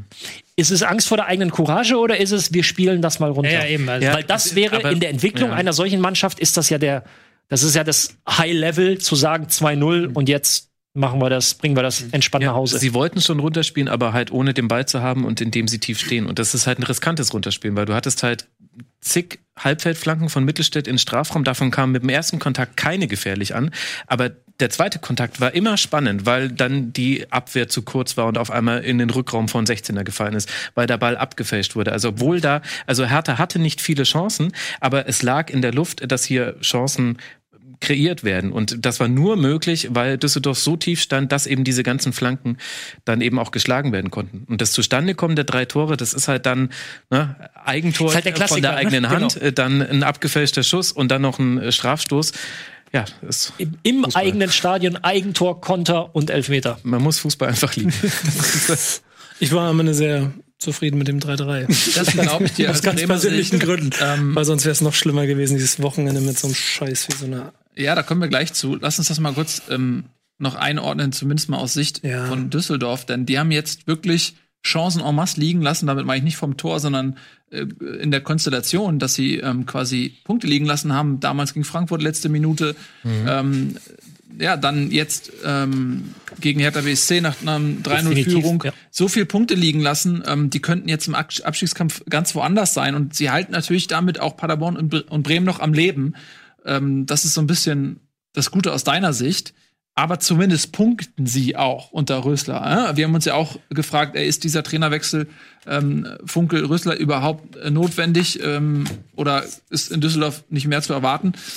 Da ist tatsächlich noch ein bisschen was möglich. Ja, Ja, und vor allem die sich auf. nächsten zwei Spiele in der Liga, also spielen jetzt erstmal in Saarbrücken im Pokal, das ist schon jetzt auch nicht so schlecht, dass man da Ja. vielleicht noch eine Runde weiterkommen kann. Aber sind, dann sind die nächsten drei Gegner sind Mainz auswärts, Paderborn zu Hause und der erste FC Köln auswärts. Ja, danke, mach mir Mut, Junge.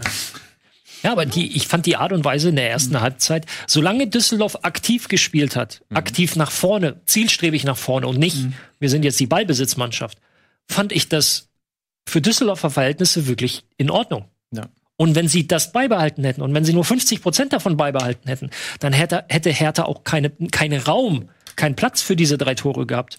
Aber dadurch, dass du wirklich sehr, sehr passiv geworden bist, Und ich sehe trotzdem bei Düsseldorf ja schon seit, den, schon seit längerer Zeit einen Aufwärtstrend. Also sie spielen halt wirklich guten Fußball für ihre Verhältnisse. Sie haben sich mal gesteigert. Kevin Stöger ist halt ein Ja. wichtiger Eckpfeiler Ja. in der Mannschaft. Wahnsinn. Hat jetzt auch wieder Stöger und Berisha jeweils, ja. Jetzt, war jetzt, waren jetzt beide, glaube ich, an fast allen Torschüssen beteiligt. Es gab kaum Torschüsse, an denen sie nicht beteiligt waren. Das ist schon, da ist, das ist schon eine ähm, Aufwärtstrend. Ich hoffe jetzt nur nicht, dass dieser psychologische Knacks durch das 3-3 sie rausbringt. Beziehungsweise du hoffst wahrscheinlich schon, dass der psychologische Knacks durch das 3-3 sie rausbringt. Aber umso Du ärgerlicher auch. ist Du- es doch Stell dir mal vor, wenn die, was, du, was für Jobs du verlieren würdest, wenn die in Bremen nicht mehr. Also, falls du dann die beim HSV hat er Deichstube durchaus bekommen. muss, muss Etatkürzung werden. Um, umso ärgerlicher ist es doch für, für die Fortuna, dass sie dann wirklich so unnötig, und ich meine, 3-0 ist ja komplett unnötige, äh, ähm, komplett unnötiger Punktverlust, dass sie die ja liegen lassen. Aber, du, aber ich meine, du kennst es ja von allen uns, von uns hier am Tisch am besten. Es ist halt ein großer Unterschied, ob du nur etwas zu gewinnen hast oder ob du etwas zu verlieren hast. Und ich glaube, das war schon auch eines dieser Spiele, wo man das auch gesehen hat. Dass äh, Fortuna Düsseldorf, so paradox sich das vielleicht anhören mag, aber dass die vielleicht sogar mit dieser 3 zu 0 Führung in dem Sinne überfordert waren. Du meinst, mit einem 1 0 wären sie wacher geblieben? Ja, Du das- hast am Anfang schön zu- zu gesagt, kurz, dieses, aber dieses, Entschuldigung, wenn ich da einmal, dieses Verwalten. Als du gesagt hast, sie haben versucht, das zu verwalten. Und das kann, das, wie soll Düsseldorf denn spielerisch. Das kann, es kann ein Drittel der? Bundesligamannschaften. Alle anderen müssen aktiv bleiben. Genau. genau. So, wenn du Und dann gegen Bayern mal 3-0 hinten liegst, Entschuldigung, wenn ich dir reingegangen außer du bist Fortuna Düsseldorf, Aber wenn, ich, wenn du 3-0 führst, bist Düsseldorf und auf einmal, oh, wir führen 3-0, oh, wir müssen jetzt Spiel ver oh, ha, verwalten, Bälle raus, wir spielen und, und zack, kriegst du das erste, zweite, dritte und beinahe verlierst du das Ding noch. Insofern ähm, nicht das Spiel, das Düsseldorf spielen kann, glaube ich. Ja, das Spiel, was Bremen nicht spielen kann, ähm, Oh. war das gegen Frankfurt. Es Ja, wurde oh. verlegt. Deswegen können wir jetzt nicht so viel über das reden, was da auf dem Platz passiert ist. Aber ganz kurz um das drumherum mal eben. Es gab von Bremer Seite eine mürrische zur Kenntnisnahme dieser Verlegung. Äh, tatsächlich? Das habe ich ja nicht mitbekommen. ja, Frank Baumann fand das überhaupt nicht gut. Also für Bremer Verhältnisse war es sogar recht laut. Okay. Es war sehr, sehr laut. Ähm, die- dieses, was ja, auch ja zeigt, jemand dass die anderes, Nerven der was blank schlecht liegen. gemacht hat. Da ist man dann immer sehr laut bei Bremen aktuell. Oh. Ja, sorry, ist so. Ja, ist so, genau. Ich glaube, Ja. er muss auch in unsere Gruppe. Ja, genau. Ja, Herzlich willkommen. Herzlich willkommen. Wie, äh, wie empfindest du diese bist du, äh, Verlegung des Spiels? Bist du auch äh, sauer oder kannst du das verstehen? Nee, ähm, ich kann, also ich kann es aus, wie soll man sagen, sportliche Gesundheit, also aus, aus Frankfurter Sicht natürlich nachvollziehen, dass ein Freitag-Sonntag-Spielen schon ein bisschen hart ist. Diese Be Vergleiche, die von allen Seiten gekommen sind, dass es in anderen Sportarten kein Thema ist, ja, kann ich auch verstehen. Ähm, es ist rein subjektiv aus Bremer Sicht nur halt einfach echt unglücklich, wenn In die anderen Sportarten ist es aber für alle Vereine ja, ja, ja, gleichermaßen. ja, ja, ja, ist ja gut. Man muss ja mal gucken, die Bremer hatten echt eine gute Trainingswoche. so. ja. Jungs, Ich hab Jungs, Bremen auch im ich nehme die, gesehen. Ich ich nehme die Häme, ich nehme die Häme an.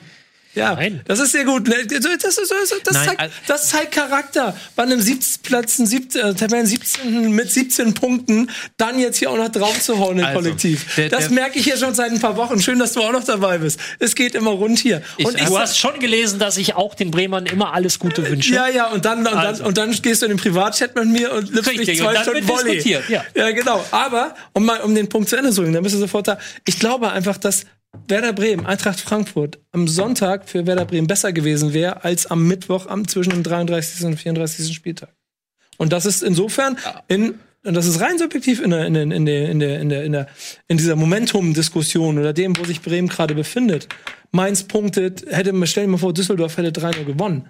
Dann hättest du acht Punkte Rückstand gehabt, dann hättest du den La boah. Das ist ja auch völlig richtig. Und es ist auch okay, vom Verein darauf hinzuweisen. Ja. Auf der anderen Seite finde ich es aber schon interessant, dass, dass man mit einer großen Marketing, Hashtag, sonst wie Aufwärtern Aktion versucht, positive Stimmung zu sammeln, alles ins Positive zu drehen. Und du kannst nämlich auch diese Verlegung, du musst es nicht, aber du kannst auch aus dieser Verlegung positive Dinge mitnehmen. Es gibt die Chance, dass vielleicht verletzte Spieler wieder spielen, die nicht mit dabei sind. Du, eventuell hast du zum Ende der Saison hin zwei Heimspiele nacheinander. Also, ja, mit, es- mit neun Punkten Rückstand und war drei ausstehenden Spielen. ja, da können ja jetzt die anderen nichts dafür. Ja, genau. Ne? Aber, äh, Aber das was ich damit was sagen will, ist, genau, das zeigt einfach nur gerade, wie die Haltung in Bremen ist. Und das ist sehr gut nachvollziehbar, dass man da gerade nicht äh, den, den gute Launebär macht und sagt, ach kommt, wir nehmen es, wie es kommt. Das, ich kann das total gut nachvollziehen. Aber ich finde schon interessant, dass man das überhaupt nicht mehr schafft, irgendwelche positiven Aspekte zu setzen, die es ja für, also klar muss man die mit der Lupe suchen, aber also Ja, aber du kannst ja nicht auf der einen Seite sagen, du findest es nicht, du findest es äh, komisch, dass sie keine positiven Aspekte so äh, herausstellen und auf der anderen Seite, ja gut, man muss die mit der Lupe suchen. Das ist wie 17. mit 17 Punkten nach 24 oder 23 Ich finde Spielen. übrigens, dass ähm, die Tatsache, dass da überhaupt so ein Brimborium drum gemacht wird, lässt auch schon wieder tief blicken. Weil wenn du in einer Situation bist, wo du auf so auf sowas so empfindlich reagierst und sofort glaubst, dir, äh, dir wird irgendwas Schlechtes widerfahren und das ist voll der Nachteil für dich, dann gibst du dir selbst auch ein Stück weit ein Alibi, indem du sagst, ja, das liegt an den äußeren Umständen. Ähm, und dann machst du es dir leicht. Ähm, Ich sehe es auch wie Max. Du kannst auch drauf reagieren und sagen, ja, ey, weißt du was? Wir sind gerade echt nicht gut drauf. Ähm, uns tut das vielleicht ganz gut, äh, dass äh, wir dann später zum Ende der Saison, wenn vielleicht wieder neue Leute da sind, wenn wir vielleicht ein bisschen besser in Form sind, wenn wir vielleicht auch ein paar positive Erlebnisse uns noch eingeholt haben, ein Heimspiel mehr haben. Du kannst vielleicht sagen, pass auf, Frankfurt wird sich dann tabellarisch in einem Niemandsland manifestiert haben. So, wir kennen die Frankfurter. Ähm, wenn sie dann nicht so motiviert sind, dann verlieren sie auch gerne mal ähm, gegen schwächere Gegner. Äh, das ist vielleicht jetzt in der Situation, wo, wo die Eintracht noch aus eigener Kraft auch äh, um Europa spielen kann mit, mit einer kleinen Serie, ist es vielleicht schwieriger, als wenn sie irgendwann merken, okay, pass auf, die Saison ist für uns gelaufen. Richtig. So, das ist, kann ja auch ein Vorteil für Bremen sein, aber Richtig. es wird sofort so diese, äh, das finde ich, das spiegelt so ein bisschen auch diese Untergangsstimmung in Bremen wieder. Das ist ein bisschen, das ist ein bisschen weit hergeholt, aber wenn du 17. bist mit 17 Punkten und du hast die Möglichkeit aus deinem, aus deiner Vorbereitung auf den Spieltag und du hast du, offenkundig mit Frankfurt eine Mannschaft, die ja nun mal 50-50 ist. Entweder sie schießen nicht aus der Halle, was sie jetzt wahrscheinlich Mittwoch machen werden, oder sie sind eher sehr angeschlagen, dann ist es natürlich eine Chance und dann rechnet Bremen natürlich mit drei Punkten zu Hause gegen Frankfurt. Das ist also ja nichts anderes. Dann hast du 20 und dann ist es nur noch einer auf Düsseldorf. Jetzt hast du, oder zwei oder so. Jetzt ist, jetzt hast du, jetzt hast du die nicht. Also Bremer Stadt hätte ich mich auch geärgert. Ja, und jetzt, jetzt hast du die theoretisch, natürlich, das stimmt alles. Und Weißt du, dich gerade angerufen hast. ja, genau. und ich, ich, ich, ich, ich bin auch voll dabei. Ich glaube auch, kann auch sein, 33. Spieltag zu Hause kann, oder irgendwo dazwischen kann super sein oder so. Zwischen dürfen die gar nicht. Also die haben extra immer die beiden letzten Spieltage ähm, Ja, aber das auf ist Samstag da, gelegt, damit aber wenn, das nicht passiert. Ja, aber wenn, wenn Eintracht Frankfurt bis ins Europa League Halbfinale kommt oder sowas, dann ist das der einzige Termin, der frei ist. Wollen wir dann vielleicht auch noch über Spiele sprechen, die stattgefunden haben? Sehr gerne. Wie du hier, wie du hier. Nein, da- sie hatte völlig recht. Ja, ich Haben wir schon über begeistert. Hoffenheim Bayern gesprochen? Ich bin, ich bin sehr begeistert, wie, wie, wie, du, wie du hier quasi so mit reinlenkst. damit Such dir mal eins Minute aus, Max. sichern. Ja, jetzt bist Leipzig äh, gegen Leverkusen. Gute Wahl. Da wird der Chat jubeln. Nee, das ist ja aus ähm, sportlicher und tabellarischer Sicht. äh, Grüße an den spannend. äh, Kommentator. neben dem Platz? Bitte? Gab's, nee, ich sag, nee, äh, nebensächlich, also sportlich nebensächlich gibt's auch noch was. Da, st- gut, äh, äh, spielst du jetzt auf den ähm, unangenehmen rassistischen Vorfall an. Ich nenne ihn jetzt einfach mal rassistisch, ähm, weil man das, glaube ich, durchaus so einordnen könnte. Es wurden, äh, wurde eine, ähm, ich glaube, japanische Reisegruppe äh, dem Stadion verwiesen, äh, kurz nach Spielbeginn, aus Angst vor dem Coronavirus. Und das ist klingt erstmal unglaublich, ist aber wirklich passiert. Das ist, Menschen aus Japan haben das Spiel besucht in Leipzig und wurden vom Ordnungsdienst des Stadions verwiesen, weil sie ostasiatisch aussahen und irgendwie die Leute Angst hatten, dass sie das Coronavirus mit ins Stadion schleppen. Das klingt total absurd, aber es ist tatsächlich passiert. Ist der das Verein auch bestätigt? Ja, der Verein hat hat schon okay. eine Weil öffentliche ich habe tausendmal diesen japanischen Thread äh, bekommen und dachte mir, Nee, der. Verein hat, er hat eine Stunde vor der Sendung oder sowas Okay, sehr genau hier. diese Stellungnahme für mich, dass es ihnen Genau. leid tut und Haben, haben sich quasi auch schon dafür entschuldigt Genau. und eine etwas überambitionierte Auslegung der handelnden Personen hat dazu War wahrscheinlich wieder der Hausmeister. Ja, Ist das der gleiche- ist das der gleiche Ja, Der macht immer wieder Scheiße. Wurde entlassen in Hoffenheim, bei Leipzig einen neuen Job bekommen und schon wieder verbockt er das, ey. Ähm, genau, also das ist, glaube ich, das, worauf du gerade angespielt hast. Das ist so eine Aktion, ähm, ja, kann man nur, kann man nur den Kopf schütteln. Ne? Wobei, äh, als ich eben aus Berlin hierher ge gekommen bin, ähm, musste ich äh, ein paar Meter sprinten und habe mich dann, weil ich ein bisschen spät dran war, und habe mich dann auf meinen Platz gesetzt und mir gegenüber saß ein, ein Pärchen Mitte 70 und ich habe mich nur hingesetzt, einmal kurz durchgeatmet und hatte noch Kopfhörer im Ohr. Allerdings war, hatte ich keine Musik an und habe nur so, weißt du, so nach dem einmal durchatmen, kurz husten und dann und dann der hustet uns jetzt die ganze Fahrt über voll. Wir müssen da aufpassen. Habe ich nur gesagt, Sie müssen sich keine Gedanken machen, es ist alles in Ordnung. Und dann schneuzt sich fünf Minuten später die Dame am Nebentisch und dann guckt er sie an und dann sagt sie, warum gucken Sie mich denn so vorwurfsvoll an? Ja, ja, heutzutage muss man hier aufpassen. Ich habe das in der Zeitung gelesen, das ist ja gefährlich. Ich hätte mein Handy genommen und gesagt, so, was, ich hätte mein Handy genommen und gesagt, hi Max, na, wie geht's? Ja, der Italienurlaub, der war richtig schön. Ja, aber nicht so schön wie China. Ja, leider sahen die Masken aus. So, Also, zum Spiel aber bitte. vielleicht. Äh, was ich interessant fand. die Sendung gerettet ist so geil. Äh, was ich interessant fand an diesem Spiel waren äh, zwei Dinge. Äh, zum einen, dass es eines der ersten Spiele war in dieser Saison, wo Leipzig in der zweiten Halbzeit in echt passiven Modus verfallen ist, in so einem 5-3-2, sehr auf den Umschaltmoment gewartet hat und nicht so wirklich viel damit äh, kreieren konnte. Und auf der anderen Seite finde ich, dass Leverkusen sich da auch wirklich überhaupt nicht hat locken lassen. Und dass die, ähm, also die haben ja gerade auch ergebnistechnisch eine sehr gute Phase, aber ich fand, das war ein richtig erwachsener und souveräner Auftritt von Leverkusen mit einem Tabsoba, den ich wahnsinnig gut finde dafür, dass er erst jetzt im Winter dazu kam. Havertz deutlich besser in der Rückrunde. Amiri hat auch ein gutes Spiel gemacht. Und das war tatsächlich ein Spiel auf Augenhöhe, wo das 1 zu 1, es hätte irgendwie auch noch anders ausgehen können, aber es ist eigentlich gerechtfertigt, dass da die Punkte geteilt werden. Und das fand ich aus beiden, aus, von beiden Mannschaften aus betrachtet, fand ich das interessant. Bei äh, Leipzig habe ich das Gefühl, da hat man deutlich was liegen lassen. Und das war eigentlich auch gar nicht so wirklich Leipzig-like. Dafür, dass man auch eigentlich die komplette Woche hatte, sich vorzubereiten. Und bei Leverkusen, nach dem Auswärtsspiel beim FC Porto, noch so ein Auswärtsspiel in Leipzig hinzubringen, das war wirklich gut. Ja, ich war auch sehr beeindruckt von den Leverkusenern, ähm, weil man bei ihnen immer das Gefühl hat, okay, die haben viel Potenzial, die schnüffeln da immer so oben drin rum, aber für den ganz großen Schritt reicht es nicht, auch nicht für die ganz großen Gegner reicht es dann auch nicht. Und das war, wie du sagst, sehr reif, Spiel auf Augenhöhe. Die haben mich wirklich beeindruckt. Äh, Sie haben jetzt ein bisschen zu wenig Punkte, um aktuell noch in den Meisterschaftskampf einzugreifen, glaube ich. Das haben sie sich an anderer ähm, Stelle so ein bisschen selbst genommen. Aber ähm, die können richtig noch mal, auch Gladbach, sage ich immer noch mal gefährlich werden. Oh, Dortmund, da sind jetzt hier vier Punkte weg. Aber ähm, ja, also die, Die bleiben dran an Gladbach. die bleiben an das ist Gladbach ja das dran. Wichtige. Genau. Und das, äh, die auch die Art und Weise, habe ich muss ich wirklich sagen, wow, Leverkusen ist gut drauf. Hm. Ja?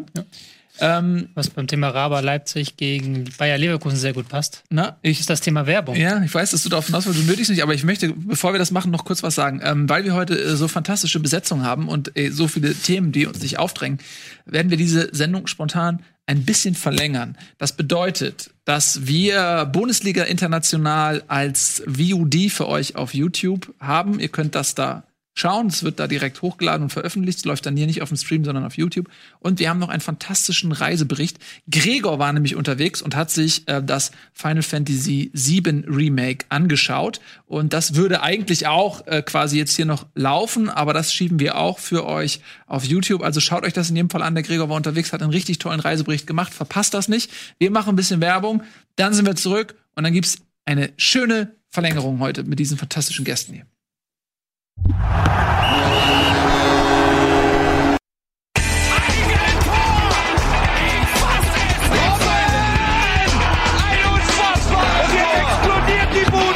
Kritisiert mir denn nicht zu viel. Das ist ein guter Mann. Schön, dass ihr wieder da seid. Heute Bundesliga, XXL-Verlängerung. Alle checken schnell noch ihre Termine hier auf den Devices. Können wir uns überhaupt diese halbe Stunde leisten? Ja, können wir, weil ich sie ungefragt dazu verpflichtet habe.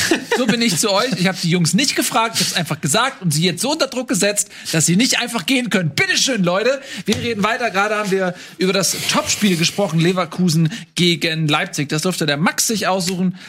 Ralf, damit dein skeptischer Blick weicht aus deinem schönen Gesicht. Such dir mal was aus. Ja, er hat noch keine Bestätigung für die Verlängerung gekriegt, Ja, was ja. seine nachfolgenden Termine angeht. Ja.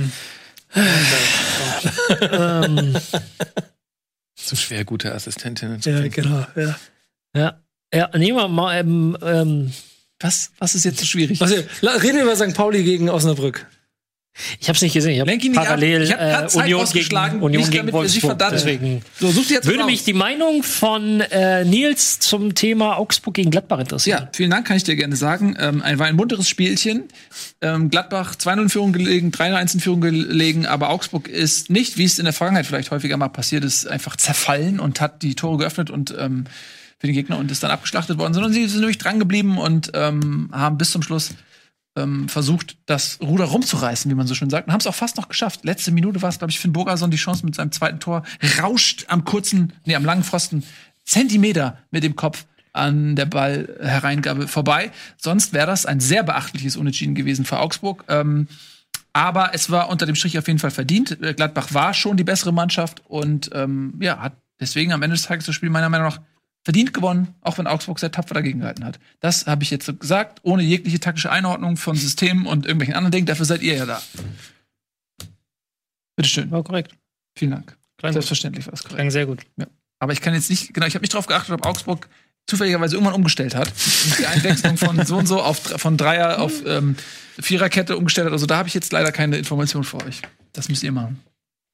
War ja auch vielleicht eher so ein Spiel, also Fußball ist ein Fehlerspiel und ich finde, an dem hast du es wieder ganz gut gesehen. Im ersten, in der ersten Halbzeit haben sich beide sehr gut gegenseitig aus dem Spiel genommen, haben beide den Aufbau des Gegners auf den Flügel gelenkt und Augsburg hat da vor allem sehr, sehr gut den Flügelspielern von Gladbach Druck gemacht. Also egal, wann die angespielt wurden, es kam immer jemand im Tempo auf sie zu und da hat es Gladbach ganz selten am Ende der ersten Halbzeit ein bisschen mal geschafft, das zu umspielen, aber das war sehr herausfordernd für Gladbach. Fußball ist ein Fehlerspiel, ne? Sehr gut, also ja, das war schon, das war schon ganz arg. ist, glaube ich, das erste Mal seit zwei Jahren, dass da jemand was reingeworfen Ich wusste gar hat. nicht, dass ihr hier, aber stimmt, steht schon die ganze Zeit. Ja, da ist sogar was drin.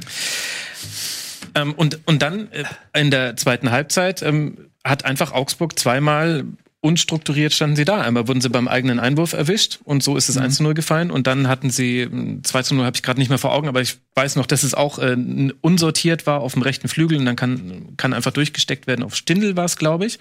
Ja, und dann längst läufst du halt diesem 0 zu 2 hinterher. Und was ich dann aber interessant fand, war, dass es Gladbach nicht geschafft hat, trotz hohem Laufeinsatz und eigentlich einer ganz guten Struktur im Spiel gegen den Ball Chancen zu verhindern. Augsburg hat es mit Verlagerungen sehr gut geschafft, vor allem beim 2 zu 1 von Framberger, das war richtig schön, ähm, von Löwen, Entschuldigung, auf Framberger hat er gespielt, ähm, wieder ranzukommen und bis zum Schluss hatte, hatte Augsburg Chancen. Und das fand ich interessant, sowohl, dass Augsburg in der Lage war, das zu schaffen, als auch, dass Gladbach das zugelassen hat, weil so gut das Spiel von Gladbach war, hätte das eigentlich nicht passieren müssen. Also es war nicht so, dass Augsburg da irgendwie drückend Mhm. überlegen war, sondern da gab es dann wieder auf einmal, also das Verschieben war meiner Meinung nach nicht mehr so, so perfekt und es gab immer wieder so einzelne Lücken, in die reingespielt werden konnte. Und das hat Ja. man bei Gladbach jetzt nicht immer gesehen. Inwiefern war das eine Parallele zum 1 zu 1 letzte Woche gegen Hoffenheim? Weil da war äh, Gladbach auch lange Zeit eigentlich überlegen, hatte deutliche Chancen,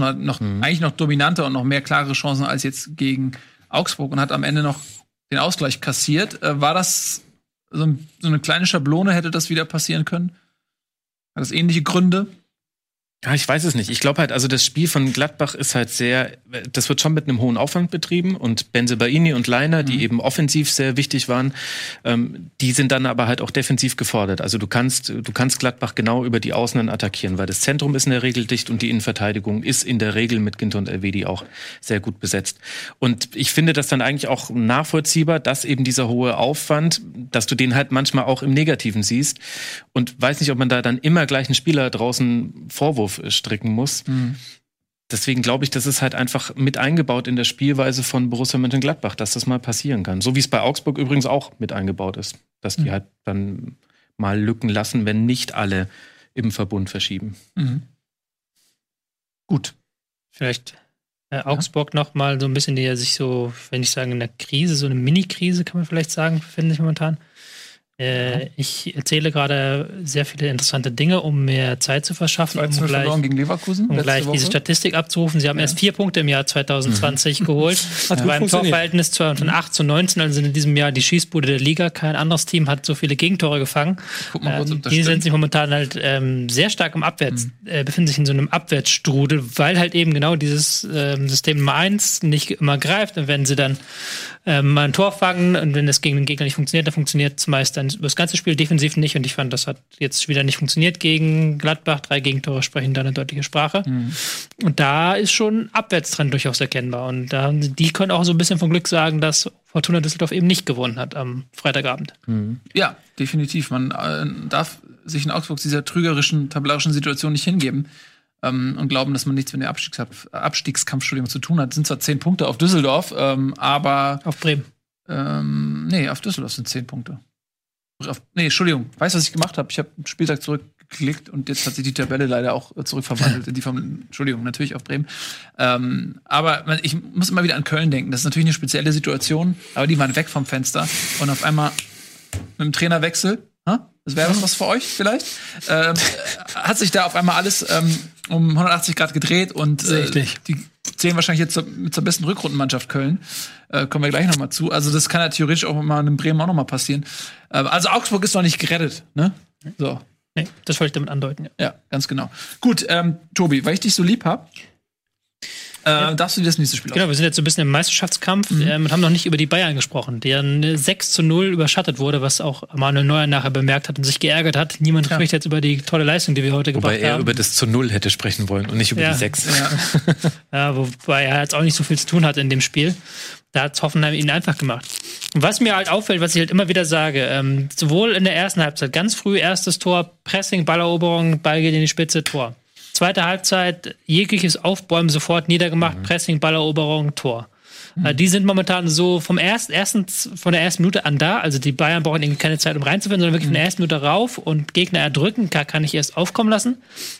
Und die sind unfassbar griffig im Pressing. Also die sind unfassbar griffig im Spiel gegen den Ball. So eine Facette, die halt immer gefehlt hat, so ein Stück weit unter Kovac, eben diese Leidenschaft gepaart mit einem sehr guten Plan. Und Hoffenheim hat sie dann auch einfach gemacht, weil sie wirklich versucht haben, hinten rauszuspielen und dann auch die Bälle verloren haben gegen ähm, Bayern, die dann in Bestverfassung einfach den Gegner auseinander äh, dividiert haben. Ich bin übrigens erstaunt, wie schnell das, wie schnell diese Entwicklung ähm, für dich als Bayern-Fan geht, dass du Ja. selbst ein 6 zu 0 jetzt so, so als, als für Max- Pflicht Für mich ist das ähm, Normalität und ehrlich gesagt auch Anspruch.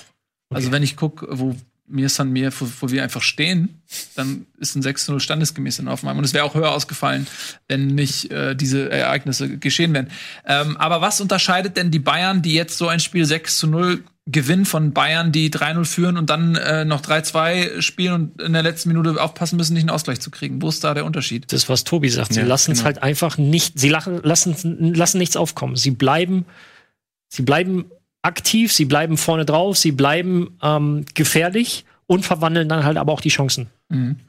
Sie waren, ja, sie waren sehr effizient. Ja. Ne? Und das, was aber auch wiederum einen sehr hohen Aufwand verlangt. Das hat man ja gesehen in Spielen gegen Köln zum Beispiel, gegen Paderborn war es ähnlich, dass wenn die Bayern da ein bisschen den Fuß vom Gaspedal nehmen und eben nicht vorne gleich schon den Spieler stressen, dann ist es immer noch möglich, sehr schnell und relativ einfach gegen Bayern Tore zu schießen. Also das ist auch eine Sache, die wirklich nur darüber funktioniert, dass sie 90 Minuten ihr Spiel voll durchziehen und das fand ich die Erkenntnis der letzten Wochen, dass sie es in manchen Spielen gerade noch so irgendwie heimgeschaukelt haben. Das 4 zu 3 gegen Hoffenheim, das 3 zu 2 gegen Paderborn mit dem Siegtreffer relativ kurz vor Schluss. Und dass sie jetzt aber in den beiden Spielen wo es jetzt drauf ankam und vor allem natürlich noch das Chelsea-Spiel, da hat's jetzt wieder gepasst. Da war die erste Halbzeit war noch relativ ausgeglichen, aber da waren die Elemente schon da, die dann in der zweiten Halbzeit zu Toren geführt haben, weil da seinerseits Chelsea eben das einfach nicht durchziehen konnte und auch paar einfache Fehler gemacht hat, fand ich. Und das ist halt eine Interess ne, keine neue Erkenntnis, aber es scheint wieder so zu sein, dass wenn es sein muss, die Bayern da sind und sie dann auch, das haben wir ja noch gar nicht thematisiert, es ist ja noch ein gewisser Robert Lewandowski irgendwie so ausgefallen, kenne ich. ne? Ja. Keine Ahnung, spielt im Sturm, soll nicht Ich so schlecht sein. Ja, mal gucken. Ich will mir den noch eine Saison weiter angucken. Vor allem mir ist wichtig, wie viele Tore macht er in K.O.-Spielen. ja, wenn es wirklich wichtig ist. Ja, aber das kommt ja noch mit dazu. Äh, Der wichtigste äh, Torjäger fällt aus, Zirkzi ersetzt ihn quasi positionsgleich und Zirkzi hat das sehr gut gemacht, aber die Mannschaft außenrum hat es ihm auch einfach gemacht, fand ich. Sie haben ihn einbezogen, sie, ähm, sie haben ein gutes Spiel gemacht. Du fandst nicht, dass es gut gemacht hat? Nee, ich finde, hat Statistik ein bisschen hinten auf die letzten 70 Minuten im Spiel hat er kein Tor gemacht. Ja, die Passstatistiken. komplette, seine komplette Torstatistik versaut, eigentlich auch. Die haben auch Fehlpässe gespielt ab der 76. Das war schlimm. Ja, äh, du sprichst es an. Man hat immer so gesagt, ja, pass mal auf, lass mal Lewandowski sich verletzen, dann sind auch andere Bayern. Jetzt haben sie natürlich gegen Hoffenheim das auch sehr gut und sehr früh entschieden, auch das Spiel, sodass das jetzt gar nicht unbedingt die Prüfung vielleicht war für Bayern ohne Lewandowski. Aber man muss schon sagen, das haben sie trotzdem sehr gut gemacht. Ähm, es war fast schon angsteinflößend. Welche Rolle hat Coutinho gespielt? Ähm, der war ja im Prinzip, wenn man ehrlich ist, er ist schon abgeschrieben, so, ja, buchhalterisch schon abgeschrieben. Und äh, soll ich dir irgendwas aufmachen? Was Nee, alles haben? gut, alles gut. Ähm, genau. Äh, jetzt durfte er mal ran, äh, hat frühzeitig von, von äh, Hansi Flick auch äh, die Message bekommen, du wirst spielen. Wie hat er es denn gemacht? Er hat zwei Tore geschossen. War jetzt an den, dem Abend nicht das Schwierigste, aber hat er sich äh, neben diesen Toren auch ein bisschen freischwimmen können und wieder spielt er wieder eine Rolle? Ja, weiß ich nicht, ob ich das jetzt an dem einen Spiel so beurteilen würde. Also es war definitiv, also es war interessant zu sehen, wie sich die Bayern-Spieler mit Coutinho gefreut haben, obwohl also waren natürlich noch äh, Tore, aber jetzt nicht mehr die Tore mit der höchsten Emotionalität. Das war, glaube ich, äh, ganz, ganz gut zu sehen. Aber ansonsten, glaube ich, kann man aus dem Spiel dahingehend sehr wenige Erkenntnisse mitnehmen, weil halt auch Hoffenheim das, was sie zweimal schon gegen Bayern sehr gut gemacht haben in dieser Saison, nämlich, dass sie wenig Raum zugelassen haben, dass sie auch relativ stressig waren im Anlaufen. Das haben sie in dem Spiel überhaupt nicht hinbekommen. Vielleicht noch die ersten drei Minuten, da gab es ja auch irgendwie einen Abschluss noch. Aber ab dann hat alles gefehlt. Sie standen tief, trotzdem gab es Bälle hinter die letzte Kette. Ähm, Die Bayern haben ja auch zwei der ersten drei Tore nach langen Bällen erzielt. Sie standen relativ schmal, haben den Flügel offen gelassen, dann aber auf den Flügeln alle Duelle verloren. Das heißt, wenn es da dann Duell kam, ist immer der Bayern-Spieler gleich zur Grundlinie gegangen. Und das ist dann nicht das Perfekte, um die Leistung von Coutinho jetzt abschließend zu bewerten. Aber was man dann bei den Bayern sagen kann, vielleicht ist, dass eben auch aufgrund dieser Rückschläge, die sie in Spielen gezeigt be- bekommen haben, die sie eigentlich schon gewonnen hatten, dass sie vielleicht auch so eine gewisse Ernsthaftigkeit haben zu einem richtigen Zeitpunkt, sowohl in der Champions League als auch in der Meisterschaft, dass sie verstanden haben, sie müssen ähm, das Gaspedal durchgedrückt halten. Dieser Verwaltungsmodus funktioniert irgendwie nicht. Und sie haben auch eine Mannschaft ohne Stars mit Allüren, sag ich mal. Also ähm, du hast jetzt, was ich bei den Paris wo du Spieler hast wie Mbappé, Neymar, äh, die Maria oder so, die nicht Bock haben, nach hinten zu arbeiten. Du hast vielleicht bei, bei Real oder bei Barca auch äh, Spieler, die jetzt Defensivarbeit nicht so unbedingt ähm, zu ihrer Lieblingsdisziplin zählen. Und wenn du dann aber eine Mannschaft hast, wie Liverpool das zum Beispiel macht, wo wirklich sich niemand zu schade ist, wenn du das bei den Bayern auch hinbekommst, dass du sagst, jeder zieht mit, auch ne, so eine Nabri ist jetzt nicht der Spieler mit den großen Allüren, ähm, dann, dann kann das ja am Ende vielleicht sogar in der Champions League auch weit kommen für die Bayern, oder? Ja, klar. Der Theorie nach können die Bayern immer alles gewinnen. Sie müssen aber halt dann auch wirklich in den entscheidenden Spielen gut spielen. Ich finde das immer so ein bisschen, äh, ja klar, der Theorie nach kann der FC Bayern auch das äh, Triple holen. Ich würde da jetzt aber erstmal abwarten. Weil, also zu, zum einen sind im europäischen Maßstab andere Mannschaften, finde ich, doch noch einen Schritt weiter vorne. Und die Bayern haben halt in, auch in dieser Saison doch schon sehr häufig gezeigt, dass sie halt äh, man kann sagen, zwei Gesichter haben oder dass sie, dass sie eben manchmal nachlassen aus den verschiedensten Gründen. Da ist mir das, also da ist mir jetzt auch so ein 6 zu 0 gegen so ein so schwaches Hoffenheim nicht genug, um da jetzt irgendwie Prognosen zu treffen. Ich finde, wenn es so ein bisschen unbefriedigend ist, aber muss man halt die Spiele abwarten. Es ist einfach nur Zweckpessimismus. In deinem Fall. Weil du Angst hast, dich emotional dem Champions League-Triumph hinzugeben, dem Triple, nachdem ihr euch so lange sehnt.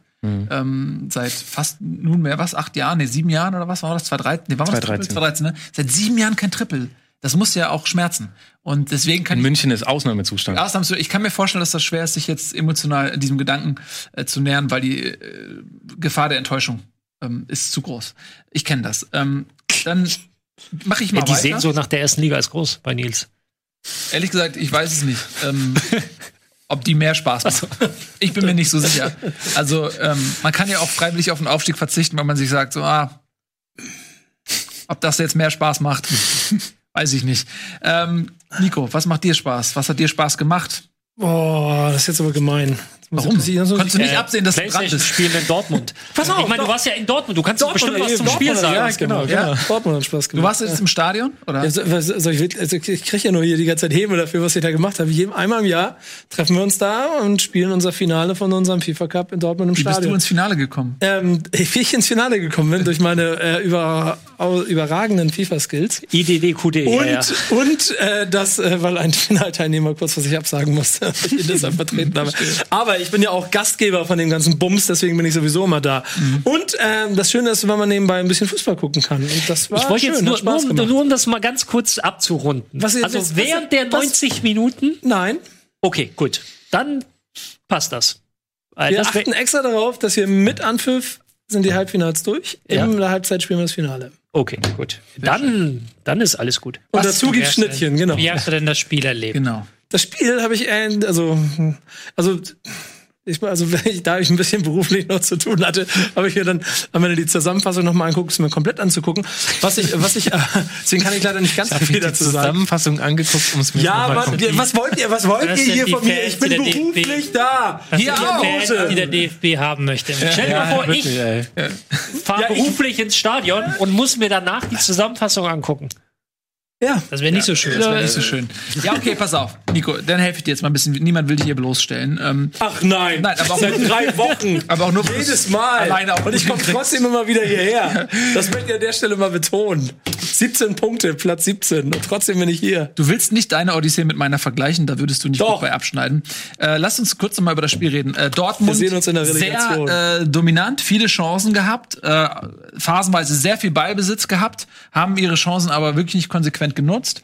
Ähm, am Ende kam es dann dazu, dass Freiburg auch noch zumindest zwei richtig, richtig gute Chancen hatte. Und wenn man ein bisschen Pech hat, dann machen die Freiburger das, weil es war eine Situation, wo du im Prinzip eigentlich nicht mehr kontrollieren kannst, ob die Freiburger das Tor machen oder nicht, sondern da bist du nur noch von Glück abhängig. Äh, dieser eine Kopf von Petersen, den Pisscheck, glaube ich, war es, da von der Linie kratzt und so weiter, wenn Petersen den ein bisschen besser macht, da hast du keine Chance mehr einzugreifen. Also war das in, wirklich dann am Ende dein Glück für die Dortmunder und das hätte das komplette Spiel auch ein bisschen ähm, auf den Kopf gestellt, denn das war wirklich dominant und es war phasenweise auch echt gut von Dortmund und es wäre im Titelkampf ein herber Rückschlag gewesen, da noch mal den Ausgleich zu kassieren. Julian Brandt hat es im Interview danach aber auch ganz gut auf den Punkt gebracht mit, das sind halt die Spiele, die man mal gewinnen muss, wenn man mal so oben mitspielen will. Ja, der ist ja auch so abgeklärt, der Junge. Ja, ne? genau. Ja. Genau, genau, genau wie auf dem Platz auch. Das ist nämlich das, was ich die ganze Zeit, also ich habe vor allem von der ersten Halbzeit mehr mitbekommen, weil danach ein bisschen zu tun hatte, aber das wirkte schon wie ein extrem souveränes und aber auch ein extrem selbstsicheres Borussia Dortmund, das dann aber nicht konsequent genug durchgezogen hat, was ihnen dann ja in der zweiten Halbzeit so ein bisschen beinahe auf die Füße gefallen wäre. Nach der ersten Halbzeit habe ich nicht gedacht, dass es hinten raus noch spannend wird. Mhm. Tobi. Ja, sehe ich ähnlich. Also das Problem war dann natürlich, dass sie dann in diesen Verwaltungsmodus geschaltet haben, viele Querpässe. Freiburg hat dann auch in der ersten Halbzeit gar keinen Zugriff bekommen, in der zweiten Halbzeit etwas mehr. Und in der Schlussphase hatten sie dieses Ding, was Dortmund schon ein paar Spielen hatte diese Saison, dass sie einfach passiv geworden sind. Dass sie gesagt haben, wir führen jetzt 1-0 und wir schaukeln das mit Passivität über den, über den, über die Zeit. Und das funktioniert bei Dortmund nicht so äh, in dieser Saison. Gehören Sie nicht zu dem ein Drittel, die das können, offensichtlich. Also, ist ja noch gut gegangen, aber das war wirklich Ja. dann wirklich auf der letzten Rille mit Aber ich- Bischeks, Rettungsaktionen und so weiter. Ich mache ja nur einen Witz, aber ich, ich, ich bin voll bei der Aussage von vorhin. Das stimmt schon, dass das auch echt schwierig ist. Es scheinbar. ist, es ist tatsächlich in der, in der mannschaftlichen Entwicklung auch weg von Dortmund ist es somit die höchste Stufe, dass du eine Mannschaft dahin bringst, dass sie auch ein 1 oder ein 2-0 dann souverän über die Bühne bringt. Dass du einfach weißt, ich nehme jetzt mal die Juventus Turin vor ein paar Jahren, wenn du gegen die 0-1 hinten gelegen bist, wusstest du, Spiel ist vorbei, weil sie so gut standen und, und so kompakt, dass da halt gar nichts ging. Du kannst es aber auch mit Ball also ich nenne das dann diese aktive Spielkontrolle, dass du den Ball einfach laufen lässt. Dafür brauchst du aber ein unheimlich sicheres, gutes Passspiel. Du brauchst das entsprechende Freilaufverhalten. Du brauchst im Prinzip dasselbe Freilaufverhalten, als würdest du 0-1 hinten liegen oder es wird 1-1 stehen, aber du führst 3-0 oder 2-0. Und das dann in die Köpfe reinzukriegen, weil du denkst dir ja dann häufig als Spieler, ja, jetzt 2-0, jetzt reicht vielleicht mal ein halber Schritt weniger. Nee, eben nicht. Jetzt ist es gut gegangen gegen Freiburg. Ähm, ich glaube trotzdem, dass sie in der Analyse ganz schnell dahin kommt, dass sie sagen, Leute, wir müssen trotzdem aktiver bleiben. Wir müssen es einfach aktiver zu Ende führen. Vor allem aktiver in anderen Räumen. Also sie hatten halt den Ballbesitz hinten in der Dreierreihe, die Ja, haben ja. sich den Ball frei zugepasst und dann ging der Ball immer auf den Flügel. Sie haben irgendwann diese Bälle in den Achterraum gar nicht mehr gespielt. Die wenn dann spielt sie auch, ja, also da hat Hummels vielleicht auch gefehlt. Das ist vielleicht noch eine Komponente, die mit dazu kommt, dass er in der zweiten Halbzeit nicht mehr gespielt hat, weil er spielt solche, solche Bälle eigentlich ganz gut. Und dann ist halt Freiburg dafür auch tatsächlich ein sehr unangenehmer Gegner, weil die halt einen irren Laufaufwand betreiben, sind auch wieder, glaube ich, 121 Kilometer gelaufen, sechs Kilometer mehr als Dortmund, äh, weil die halt einfach im Verbund das kriegt Freiburg gerade hin. Was Freiburg gerade nicht hinbekommt, ist seine Chancen zu verwerten. Das ist ein eindeutiges Problem gerade beim SC. Es gibt, glaube ich, ja, es gibt nur eine Mannschaft, die weniger Tore geschossen hat in der Rückrunde. Hab gerade vergessen, welche Mannschaft das ist. Ja, genau. Ich kann, es, ich kann es dir sagen. Es ist. Tobi. Es gibt, Sie hat nur ein dir- Tor davon ich selbst kann ich kann's ja du, auch sagen. du hast ja Quatsch erzählt. Es gibt sogar zwei Mannschaften. Zwei Mannschaften. Ach so, ich habe am Samstag. Aber ich weiß- Werder Bremen und den FC Schalke 04. Schalalala, schalalala. Genau, aber das ist quasi halt äh, das Problem gerade beim SC Freiburg und das kommt halt auch noch mit dazu, dass, dass Dortmund auf der einen Seite hatten sie einen Gegner, der so sehr unangenehm ist, weil er halt auch diese, dieses Verschieben so macht, dass die Räume auch wirklich nicht offen sind. Waren sie auch in der zweiten Halbzeit eigentlich kaum. Und auf der anderen Seite hatten sie das Glück, dass sie den Gegner hatten, der auch gerade nicht die beste Phase im Torabschluss hat. Also Höhler macht gerade keine gute Phase durch, wurde ja auch nur eingewechselt. Nils Petersen ebenfalls, hat ja auch die letzten beiden Spiele nicht über 90 Minuten gespielt. Ist gerade in so einer komischen Zwischenphase. Sie haben so ein bisschen mit Verletzungen zu kämpfen. Luca Waldschmidt hat irgendwie so seine richtige Position gar nicht gefunden. Und, und dann hast du halt noch Vincenzo Griffo als jemanden, der einen Abschluss sucht. Und Günther und Schmid sind diejenigen, die die Vorlagen geben. Und egal über wen man da spricht, es fehlen gerade immer ein paar Elemente im Spiel, die sie halt in der Hinrunde so gut gemacht haben. Wozu aber auch gehört, dass sie in der Hinrunde auch in den richtigen Entscheidungen, also manchmal auch ein Spiel gewonnen haben, was sie nicht unbedingt hätten gewinnen müssen. Also Weil sie da zum einen die Effizienz hatten Ja. und weil du zum anderen natürlich, wenn du führst, wenn du in Führung gehst, vielleicht auch noch mal ein Spiel hast, was, was Freiburg auch mehr liegt. Ja, und ja, und sie hatten halt auch einfach das Spielglück. Das ist halt Mhm. einfach manchmal so. Und jetzt normalisiert sich halt gerade alles beim SC Freiburg. Jetzt gerade ist der Ausschlag ein bisschen zu sehr nach unten. Von den Ergebnissen her, von der Tabelle her ist es wahrscheinlich ungefähr das, wo Freiburg dann auch hingehört. Man muss halt jetzt gucken, dass man äh, den Trend jetzt ein bisschen umkehrt, weil Freiburg eigentlich ein relativ dankbares Auftaktprogramm in beide Halbserien hatte. Mhm. Und aber im Grunde mit 33 Punkten ist man daher jetzt auch, also muss man sich jetzt keine großen Sorgen machen. Das denke ich auch. Also Abstieg, da müssen wir, glaube ich, nicht mehr drüber reden. Dann haben wir, wo wir über Abstieg reden, ähm, ah nee, weißt du, bessere Idee. Bleiben wir noch mal ähm, bei, bei, ähm, bei einem äh, Kontrast aus Aufschwung und Niedergang äh, Köln gegen Schalke. Die Kölner werden mir langsam unheimlich. Ich hatte, ich muss jetzt wirklich ähm, mich entschuldigen äh, bei Mark, äh, Markus Gisdol, weil ich hatte den Kölner nach diesem Trainerwechsel eine harte Zeit äh, prophezeit, denn ich habe Gisdol noch aus ähm, Hamburger Zeit in Erinnerung und das war fürchterlich und aus vielerlei Hinsicht, aber ähm, konkret, was Gisdols Job angeht, war es so, dass der HSV komplett alle fußballerischen Bemühungen eingestellt hatte und einfach nur noch den Ball nach vorne geschlagen hat, versucht hat, den zweiten Ball zu ergattern und dann irgendwie über ähm, Zufälle zu Torchancen zu kommen. So, das war Markus Gisdol für mich beim HSV. Und vorher hatte ich ihn jetzt in seinen Stationen nie so genau beobachtet oder analysiert, dass ich jetzt ein Gegenbeispiel hätte anbringen können. Er stellt sich im Nachhinein raus, dass vermutlich er relativ schnell gemerkt hat, dass jeder Versuch, Fußball zu spielen, zum Scheitern verurteilt ist mit der Mannschaft, die er dort vorgefunden hat. Und einfach versucht hat, okay, pass auf, ich muss den Zufall bemühen, weil alles andere funktioniert nicht. Ähm, und das ist ihm natürlich hängen geblieben. Und deswegen dachte ich, okay, er wird in Köln das ähnlich äh, versuchen zu lösen und es wird nach hinten losgehen. Pustekuchen, der macht aus dem FC auf einmal eine der besten Rückrundenmannschaften und die gewinnen die Spiele und zwar auch deutlich und nicht nur glücklich. Das ist fast schon unheimlich. Ähm, so dass ich wirklich Abbitte leisten muss, Herr Gisdol. Ähm, ich, es tut mir wirklich leid. Wir haben Sie komplett falsch eingeschätzt. Ich möchte mich entschuldigen. Ähm, das Das ehrt dich. Da wird ihm jetzt gerade wirklich ein Stein vom Herzen. das glaube ich auch. Er guckt die Sendung und er wird jetzt sich jetzt wirklich richtig gut fühlen. Ja, wie ist das zu erklären äh, in, in Köln? Genau, dadurch eigentlich. Also ich kann es nicht weiter erklären, außer dass es Ja. an irgendeiner Stelle Stürmer, die vorher nicht getroffen haben, auf einmal richtig machen und sie Punkte sammeln, die ich vor und ich, ich, ich sehe das ja dann bei solchen Mannschaften immer subjektiv aus dem Bremer, Bremer Blick, die, ich, die ich noch vor zehn Wochen vielleicht auf einem ähnlichen also als Konkurrenten gesehen haben und die da in der Zeit dann einfach acht von oder sieben von zehn Spielen gewinnen. Und ich mir nicht genau erklären, erklären kann, warum, außer dass die Stürmer, die sie irgendwann mal für viel Geld gekauft haben, die dann äh, nicht getroffen haben, jetzt auf einmal funktionieren. Hm. Schöne Grüße an Cordoba. Ja. Was halt ein wichtiger Faktor ist, sind, um halt dein Bild so ein bisschen zu erden, ist ja, sie spielen besseren Fußball, als der HSV es getan hat. Das ist aber die, es ist halt immer noch, ihre besten Spiele haben sie immer noch, wenn der Gegner spielerisch nichts auf die Kette bekommt, so Mhm. wie Schalke das jetzt problematisch hatte. Die hatten über 60 Prozent Ballbesitz, haben dann versucht, den Ball zu Harid zu bekommen, aber Harid selber hat ein schwaches Spiel gemacht und das ist momentan viel mehr Ideen hat Schalke nicht in dieser Rückserie. Und Harid spielt insgesamt schon eine schlechte Rückrunde eigentlich, oder? Ja. ja. Und wenn Sala und Mascarell fehlen, dann Dann sind genau, halt auch wenn Serda Mascarell fehlen, dann äh, haben sie halt ein wirklich gute Konter spielen sie auf, äh, auf in Köln. Mhm. Das können sie momentan wirklich gut. Und Cordoba trifft. Und Cordoba trifft Auch wenn und immer, ich habe immer das Gefühl bei Cordoba, er trifft den Ball nicht richtig oder wird irgendwie abgefälscht oder so, aber er hat das Glück einfach, dass die Dinger reingehen. ja, und, und, 17,5 Millionen waren es, oder? und ähm, der erste FC Köln ist das Team mit dem Abstand meisten Standardtoren. Also 14 Ja. Tore nach ruhenden Bällen. Jetzt auch wieder, das war das 1-0 von Born, Ja, genau, oder? Ja, auch wieder den, durch den Standard durch den Führung gegangen. Das ist, macht dann deinen Unterschied aus in diesen Spielen. Ja. Wenn dann eine Schalke-Mannschaft offensiv keine Ideen hat. Das Ding hätte auch 0-0 ausgehen können ohne diesen Standard. Aber da sind wir auch wieder so ein bisschen, es tut mir wirklich leid, bei Bremen, äh, weil wenn du eventuell spielerisch nicht die dominante Mannschaft bist, dann kannst du über Standards eben viel rausholen. Und das, das macht Köln. Das ist ein Stilmittel, was die äh, erfolgreich anwenden. Oder du machst es wie Bremen und holst dir aus Standards viel rein. Ja, na, es ist ja so. Ich kenn's ja vom HSV, die ähm, Aber du, hast ja, aber du hast ja tatsächlich mit Schalke 04 eine Mannschaft gehabt, der es ganz ähnlich geht wie Werder aktuell, wenn sie 0-1 hinten liegt.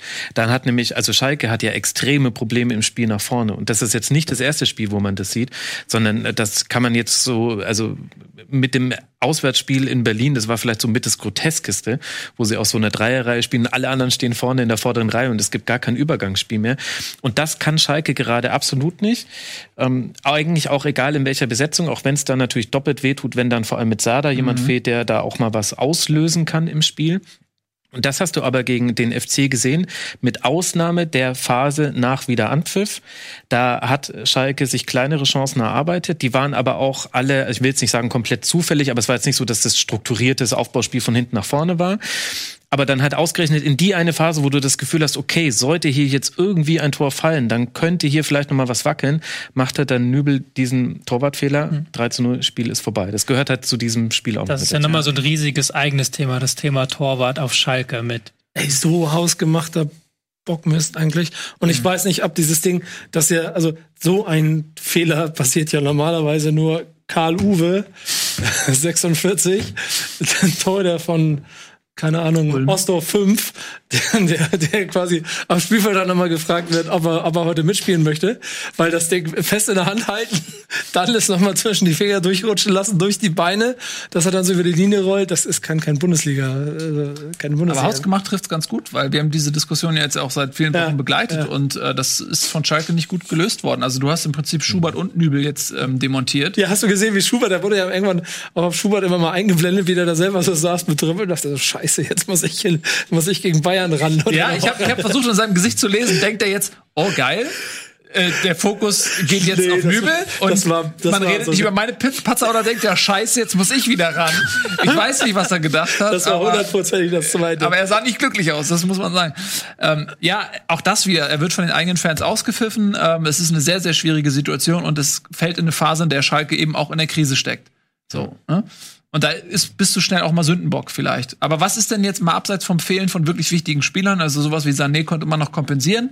Mm, Aber äh, als Serda zum Beispiel äh, spielt eine bockstarke Saison, ist sehr, sehr torgefährlich Spielte. ähm, und äh, fehlt jetzt so. Ist Schalke jetzt an dem Punkt, das nicht mehr kompensieren zu können? Oder geht das tiefer als das? Guck mal, ich habe, du bist vor du, du bist da, also du, du weißt ja, nur eine kurze Emotion da wieder dazu. Ich habe, ich habe Schalke ein paar Mal gesehen und habe immer gedacht, Harit, alter Schwede, der macht den Unterschied hier gerade aus. Und jetzt macht Harit keinen Unterschied mehr aus und seitdem habe ich das Gefühl, funktioniert's nicht mehr.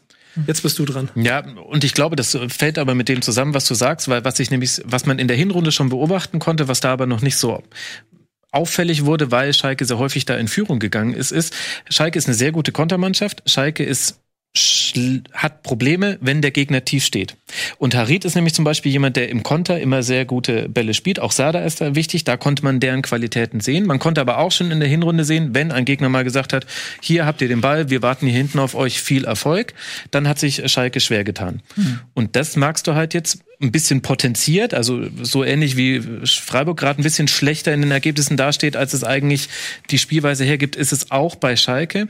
Aber das magst du jetzt eben gerade in der Rückrunde.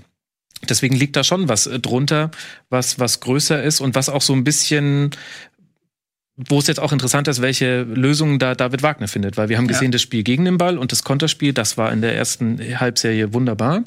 Jetzt steht er vor einer richtigen Aufgabe und das ist eine alles andere als ähm, unprekäre Situation gerade bei Schalke. Wenn man sich so anguckt, was jetzt noch die Gegner sind, die kommen, wie die Tabellensituation sich gerade entwickelt.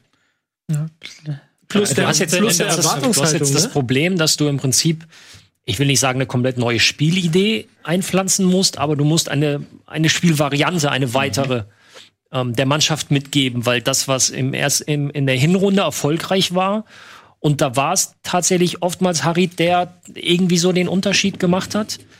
Ähm, funktioniert jetzt halt gerade nicht, weil die Vereine sich sagen, ja, gegen Schalke, lass die mal machen, die haben, die haben ihre Probleme. Und jetzt kommst du eben an den Punkt, dass du das implementieren musst, plus Verletzung auf zentralen Positionen, plus die Torwartgeschichte. Es sind jetzt so einige Baustellen, die du abarbeiten musst und du hast, kannst keine wirkliche Reihenfolge festlegen, weil alle enorm wichtig sind für, für die Zukunft, für die nahe Zukunft. Und du hast keine Zeit, denn du spielst jetzt unter der Woche direkt im DFB-Pokal gegen Bayern. Richtig. Da bist du wenigstens krasser, äh, krasser Außenseiter. Und mit diesem gute Laune-Segment Ja, man darf ja auch nicht vergessen, mit welcher, ja, ach so schön. Ich wollte noch, der letzte Schalke-Punkt ist ja auch immer diese, diese, dieser Punkt, dass letztes Jahr 14. dann in der Halbserie schon gedanklich in der Nähe von der Champions League und jetzt vielleicht im Realismus einpendeln, ist trotzdem einen, ein Abwärtstrend, der auf Schalke ja dann immer noch, glaube ich, doppelt wirken kann. Das ist sicherlich ähm, auf Schalke noch mal ganz besonders, anders als zum Beispiel in Mainz, äh, wo ja Abstiegskampf ähm, im Prinzip Alltag ist und wo, glaube ich, auch die Fans eine gewisse Toleranz dafür haben.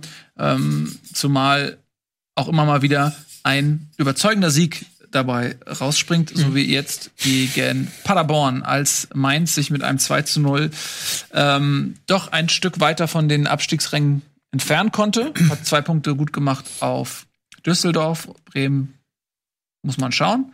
Aber man hat jetzt vier Punkte auf den Relegationsplatz. Äh, und Paderborn, für die muss man sagen, das sind die Spiele gegen die direkten Konkurrenten. Da musst du irgendwann auch mal punkten. Wenn du, wenn du wirklich, also ich meine, die sind noch im Rennen, ne? Also sie sind immer noch nicht weg, aber sie müssen irgendwann mal anfangen. 16 Punkte letzter. spielen jetzt dann zu Hause gegen Köln und dann in Düsseldorf. Also diese drei Spiele, Mainz, Köln, Düsseldorf. Da müssen, wenn da jetzt Da müssen neun Punkte her. Hatten spätestens Schwierigkeiten, als Mainz in Führung gegangen ist und dann mit dem 1-0 im Rücken eben das machen konnte, so ein bisschen tiefer stehen. Das ist natürlich nicht Paderborns Spiel. Äh, Wieder mit 55 Prozent strömender Regen. Es war jetzt nicht das beste Spiel, aber ich gebe die Hoffnung nicht auf für sie. Also zumindest von Mainzer Seite muss man sagen, ich würde schon sagen, dass da eine Leistungssteigerung zu erkennen war, im Vergleich zu zuletzt. Kai Son ist natürlich optimal eingebunden momentan, trifft alles, was er sieht, ist so als halber Link außen, macht er das perfekt. Und ansonsten haben sie eine defensive Stabilität in solchen Spielen zumindest, um die drei Punkte nach Hause zu fahren. Und das ja mit einer interessanten Umstellung hinten der letzten Kette. Also Mwene auf links, der hat über 400 Tage lang äh, nicht äh, gespielt. In der Mitte dann Nia KT und Brümer. Und rechts Pierre äh, Gabriel, also auch in der Viererkette. Das fand ich ganz interessant zu sehen. Ist auch, ist auch gut gegangen. Es, es wurden, also hin und wieder haben sie mal einzelne Duelle gegen Brügge und Antwi Ajay verloren. Das sind so ein bisschen, da, das ist die Stärke von Paderborn, dass sie über den Flügel in der Regel schon auch aus dem Stand Tempo aufnehmen können. Aber die Anschlussaktionen, da gab's also wenn es Flanken gab, dann haben die einfach Brümer Niakati ganz entspannt rausgeköpft. Äh, Die Pässe wurden oft abgefangen. Da hat Paderborn auch keinen, keinen guten Tag gehabt in seinem Angriffsspiel. Aber es war bemerkenswert zu sehen, dass Mainz 05 mit dieser völlig veränderten Defensive so sicher steht gegen Paderborn. Jetzt haben Paderborn auch noch äh, Mamba verloren für den Rest der Saison, ne? Ja, fiel ja schon vor aus, ja. Bitte? Fiel ja schon vor dem Spiel aus. Ja, ich meine nur, aber das Ja. ist auch noch mal ähm, für einen Verein wie Paderborn jetzt schwierig zu kompensieren. Der hat natürlich auch unglaubliches Tempo, der auch mal ähm, in Kontersituationen sicherlich Gold wert sein kann. Das ist natürlich auch noch mal ein kleiner Rückschlag. Ähm, ja, ähm, dann gab es noch ein Ergebnis, was ähm, ja man vielleicht vor zehn Spieltagen gesagt hätte, ist für Paderborn relevant, nämlich das, was äh, Union Berlin macht. Ich hatte sie damals in der Rückrunde, zu Rückrundenbeginn noch als ähm, Relegationsmannschaft ähm, getippt, aber sie haben mich hier auch eines Besseren belehrt und sind relativ stabil. Möchtest du dich bei Union Berlin entschuldigen? Nein, so weit gehe ich nicht, weil das liegt nicht nur an Union, sondern natürlich auch daran, dass andere Mannschaften ähm, auch sehr schlecht sind, schlechter als ich das gedacht hätte. Ähm, Union holt seine Punkte. Du kriegst ja die ganze Zeit. Du weißt doch gar nicht, wen Du weißt doch gar nicht, wen ich meinte. Ich habe gerade über Jetzt bist du aber auch so immer alles das auf. Negative. Ja, dieser- Aufwärtern. dieser Bremer komm jetzt, werder dich halt mal ein bisschen auf. Werder, los geht's, auf. Ja, also Union 2 zu 0 geführt, äh, dann ist Wolfsburg ähm, noch mal rangekommen, hat einen Unentschieden geholt, und aber auch da muss man sagen, in Berlin, es wurde auch das Sportliche so ein bisschen überschattet äh, von den Geschehnissen auf den Rängen. Da gab es natürlich auch wieder Unterbrechungen und so weiter und so fort. Ähm, aber wollt ihr noch was zu dem sportlichen Geschehen sagen in äh, Düsseldorf? Weil wir haben gleich gleichzeitlich nämlich keine. Ich wollte gerade sagen, Möglichkeiten. zeitlich sehr eng. 11 von ich sehe schon, da 25. drüben, ich sehe schon da drüben die von Game Talk mit den Füßen scharen. Ja, lass sie doch. Äh, das, lass sie doch. Statt der zwei Sätze hättest du jetzt zwei Sätze zum Spiel. 11, sagen. 11 von 25. äh, Kopfballspiel, Spiel der Kopfbälle. Vier Kopfballtore, Ja. zwei Kopfballtore durch Union, die wieder sehr viel lange Bälle gespielt Mhm. haben, die das wieder versucht haben mit langen Bällen. Und äh, Wolfsburg, die dann tatsächlich mit Flanken dann gekommen sind in der zweiten Halbzeit und das dann auch mit Erfolg gemacht haben. Und Union muss sich denselben Vorwurf ein Stück weit gefallen lassen wie Düsseldorf. Sie haben es dann gerade im zweiten Durchgang, äh, haben sie sich in die, in die in die Länge ziehen lassen. Sie standen nicht mehr so kompakt wie im ersten Durchgang. Das hat Wolfsburg dann im Übergangsspiel, also zwischen den 16ern, so mehr Möglichkeiten gegeben. Und ähm, ja, dann halt die Wucht von Weghorst. Und Mbabo auf rechts auch. Genau. Ja, das war schon stark, ja. Sind nur noch 13 Treffer, ne? 13 Treffer in elf Spielen, das ist machbar. Das ist machbar. Ähm, aber heute nicht mehr. Heute ist die Sendung vorbei. Vielen lieben Dank ähm, an äh, Max, dass du da warst. Ähm, wer euch. deine Kompetenz in aller Ausführlichkeit genießen möchte, der kann das tun beim Rasenfunk, unter anderem auf Spotify. Ähm, Ralf, vielen lieben Dank, dass du Sehr da gerne. warst. Warum äh, legst du den Kopf auf die Tischkante? Was ist passiert? Nee, ich freue mich immer, wenn ich Nico sehe. Ach so, okay, gut. Ähm, jetzt seht ihr, und darauf freut ihr euch sicherlich auch, äh, hier unsere Golden Boys. Wieso haben die eigentlich diese, das, haben die sich selbst so genannt? Muss man sich das nicht verdienen? Ich weiß es nicht.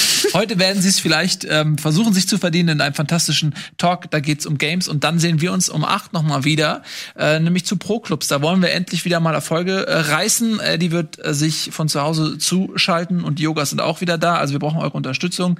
Vielen lieben Dank fürs Zusehen ähm, und denkt dran, dass Bundesliga International als VOD auf YouTube verfügbar ist. Viel Spaß dabei, tschüss und auf Wiedersehen. Diese Sendung kannst du als Video schauen und als Podcast hören. Mehr dazu unter rbtv.to/bundesliga.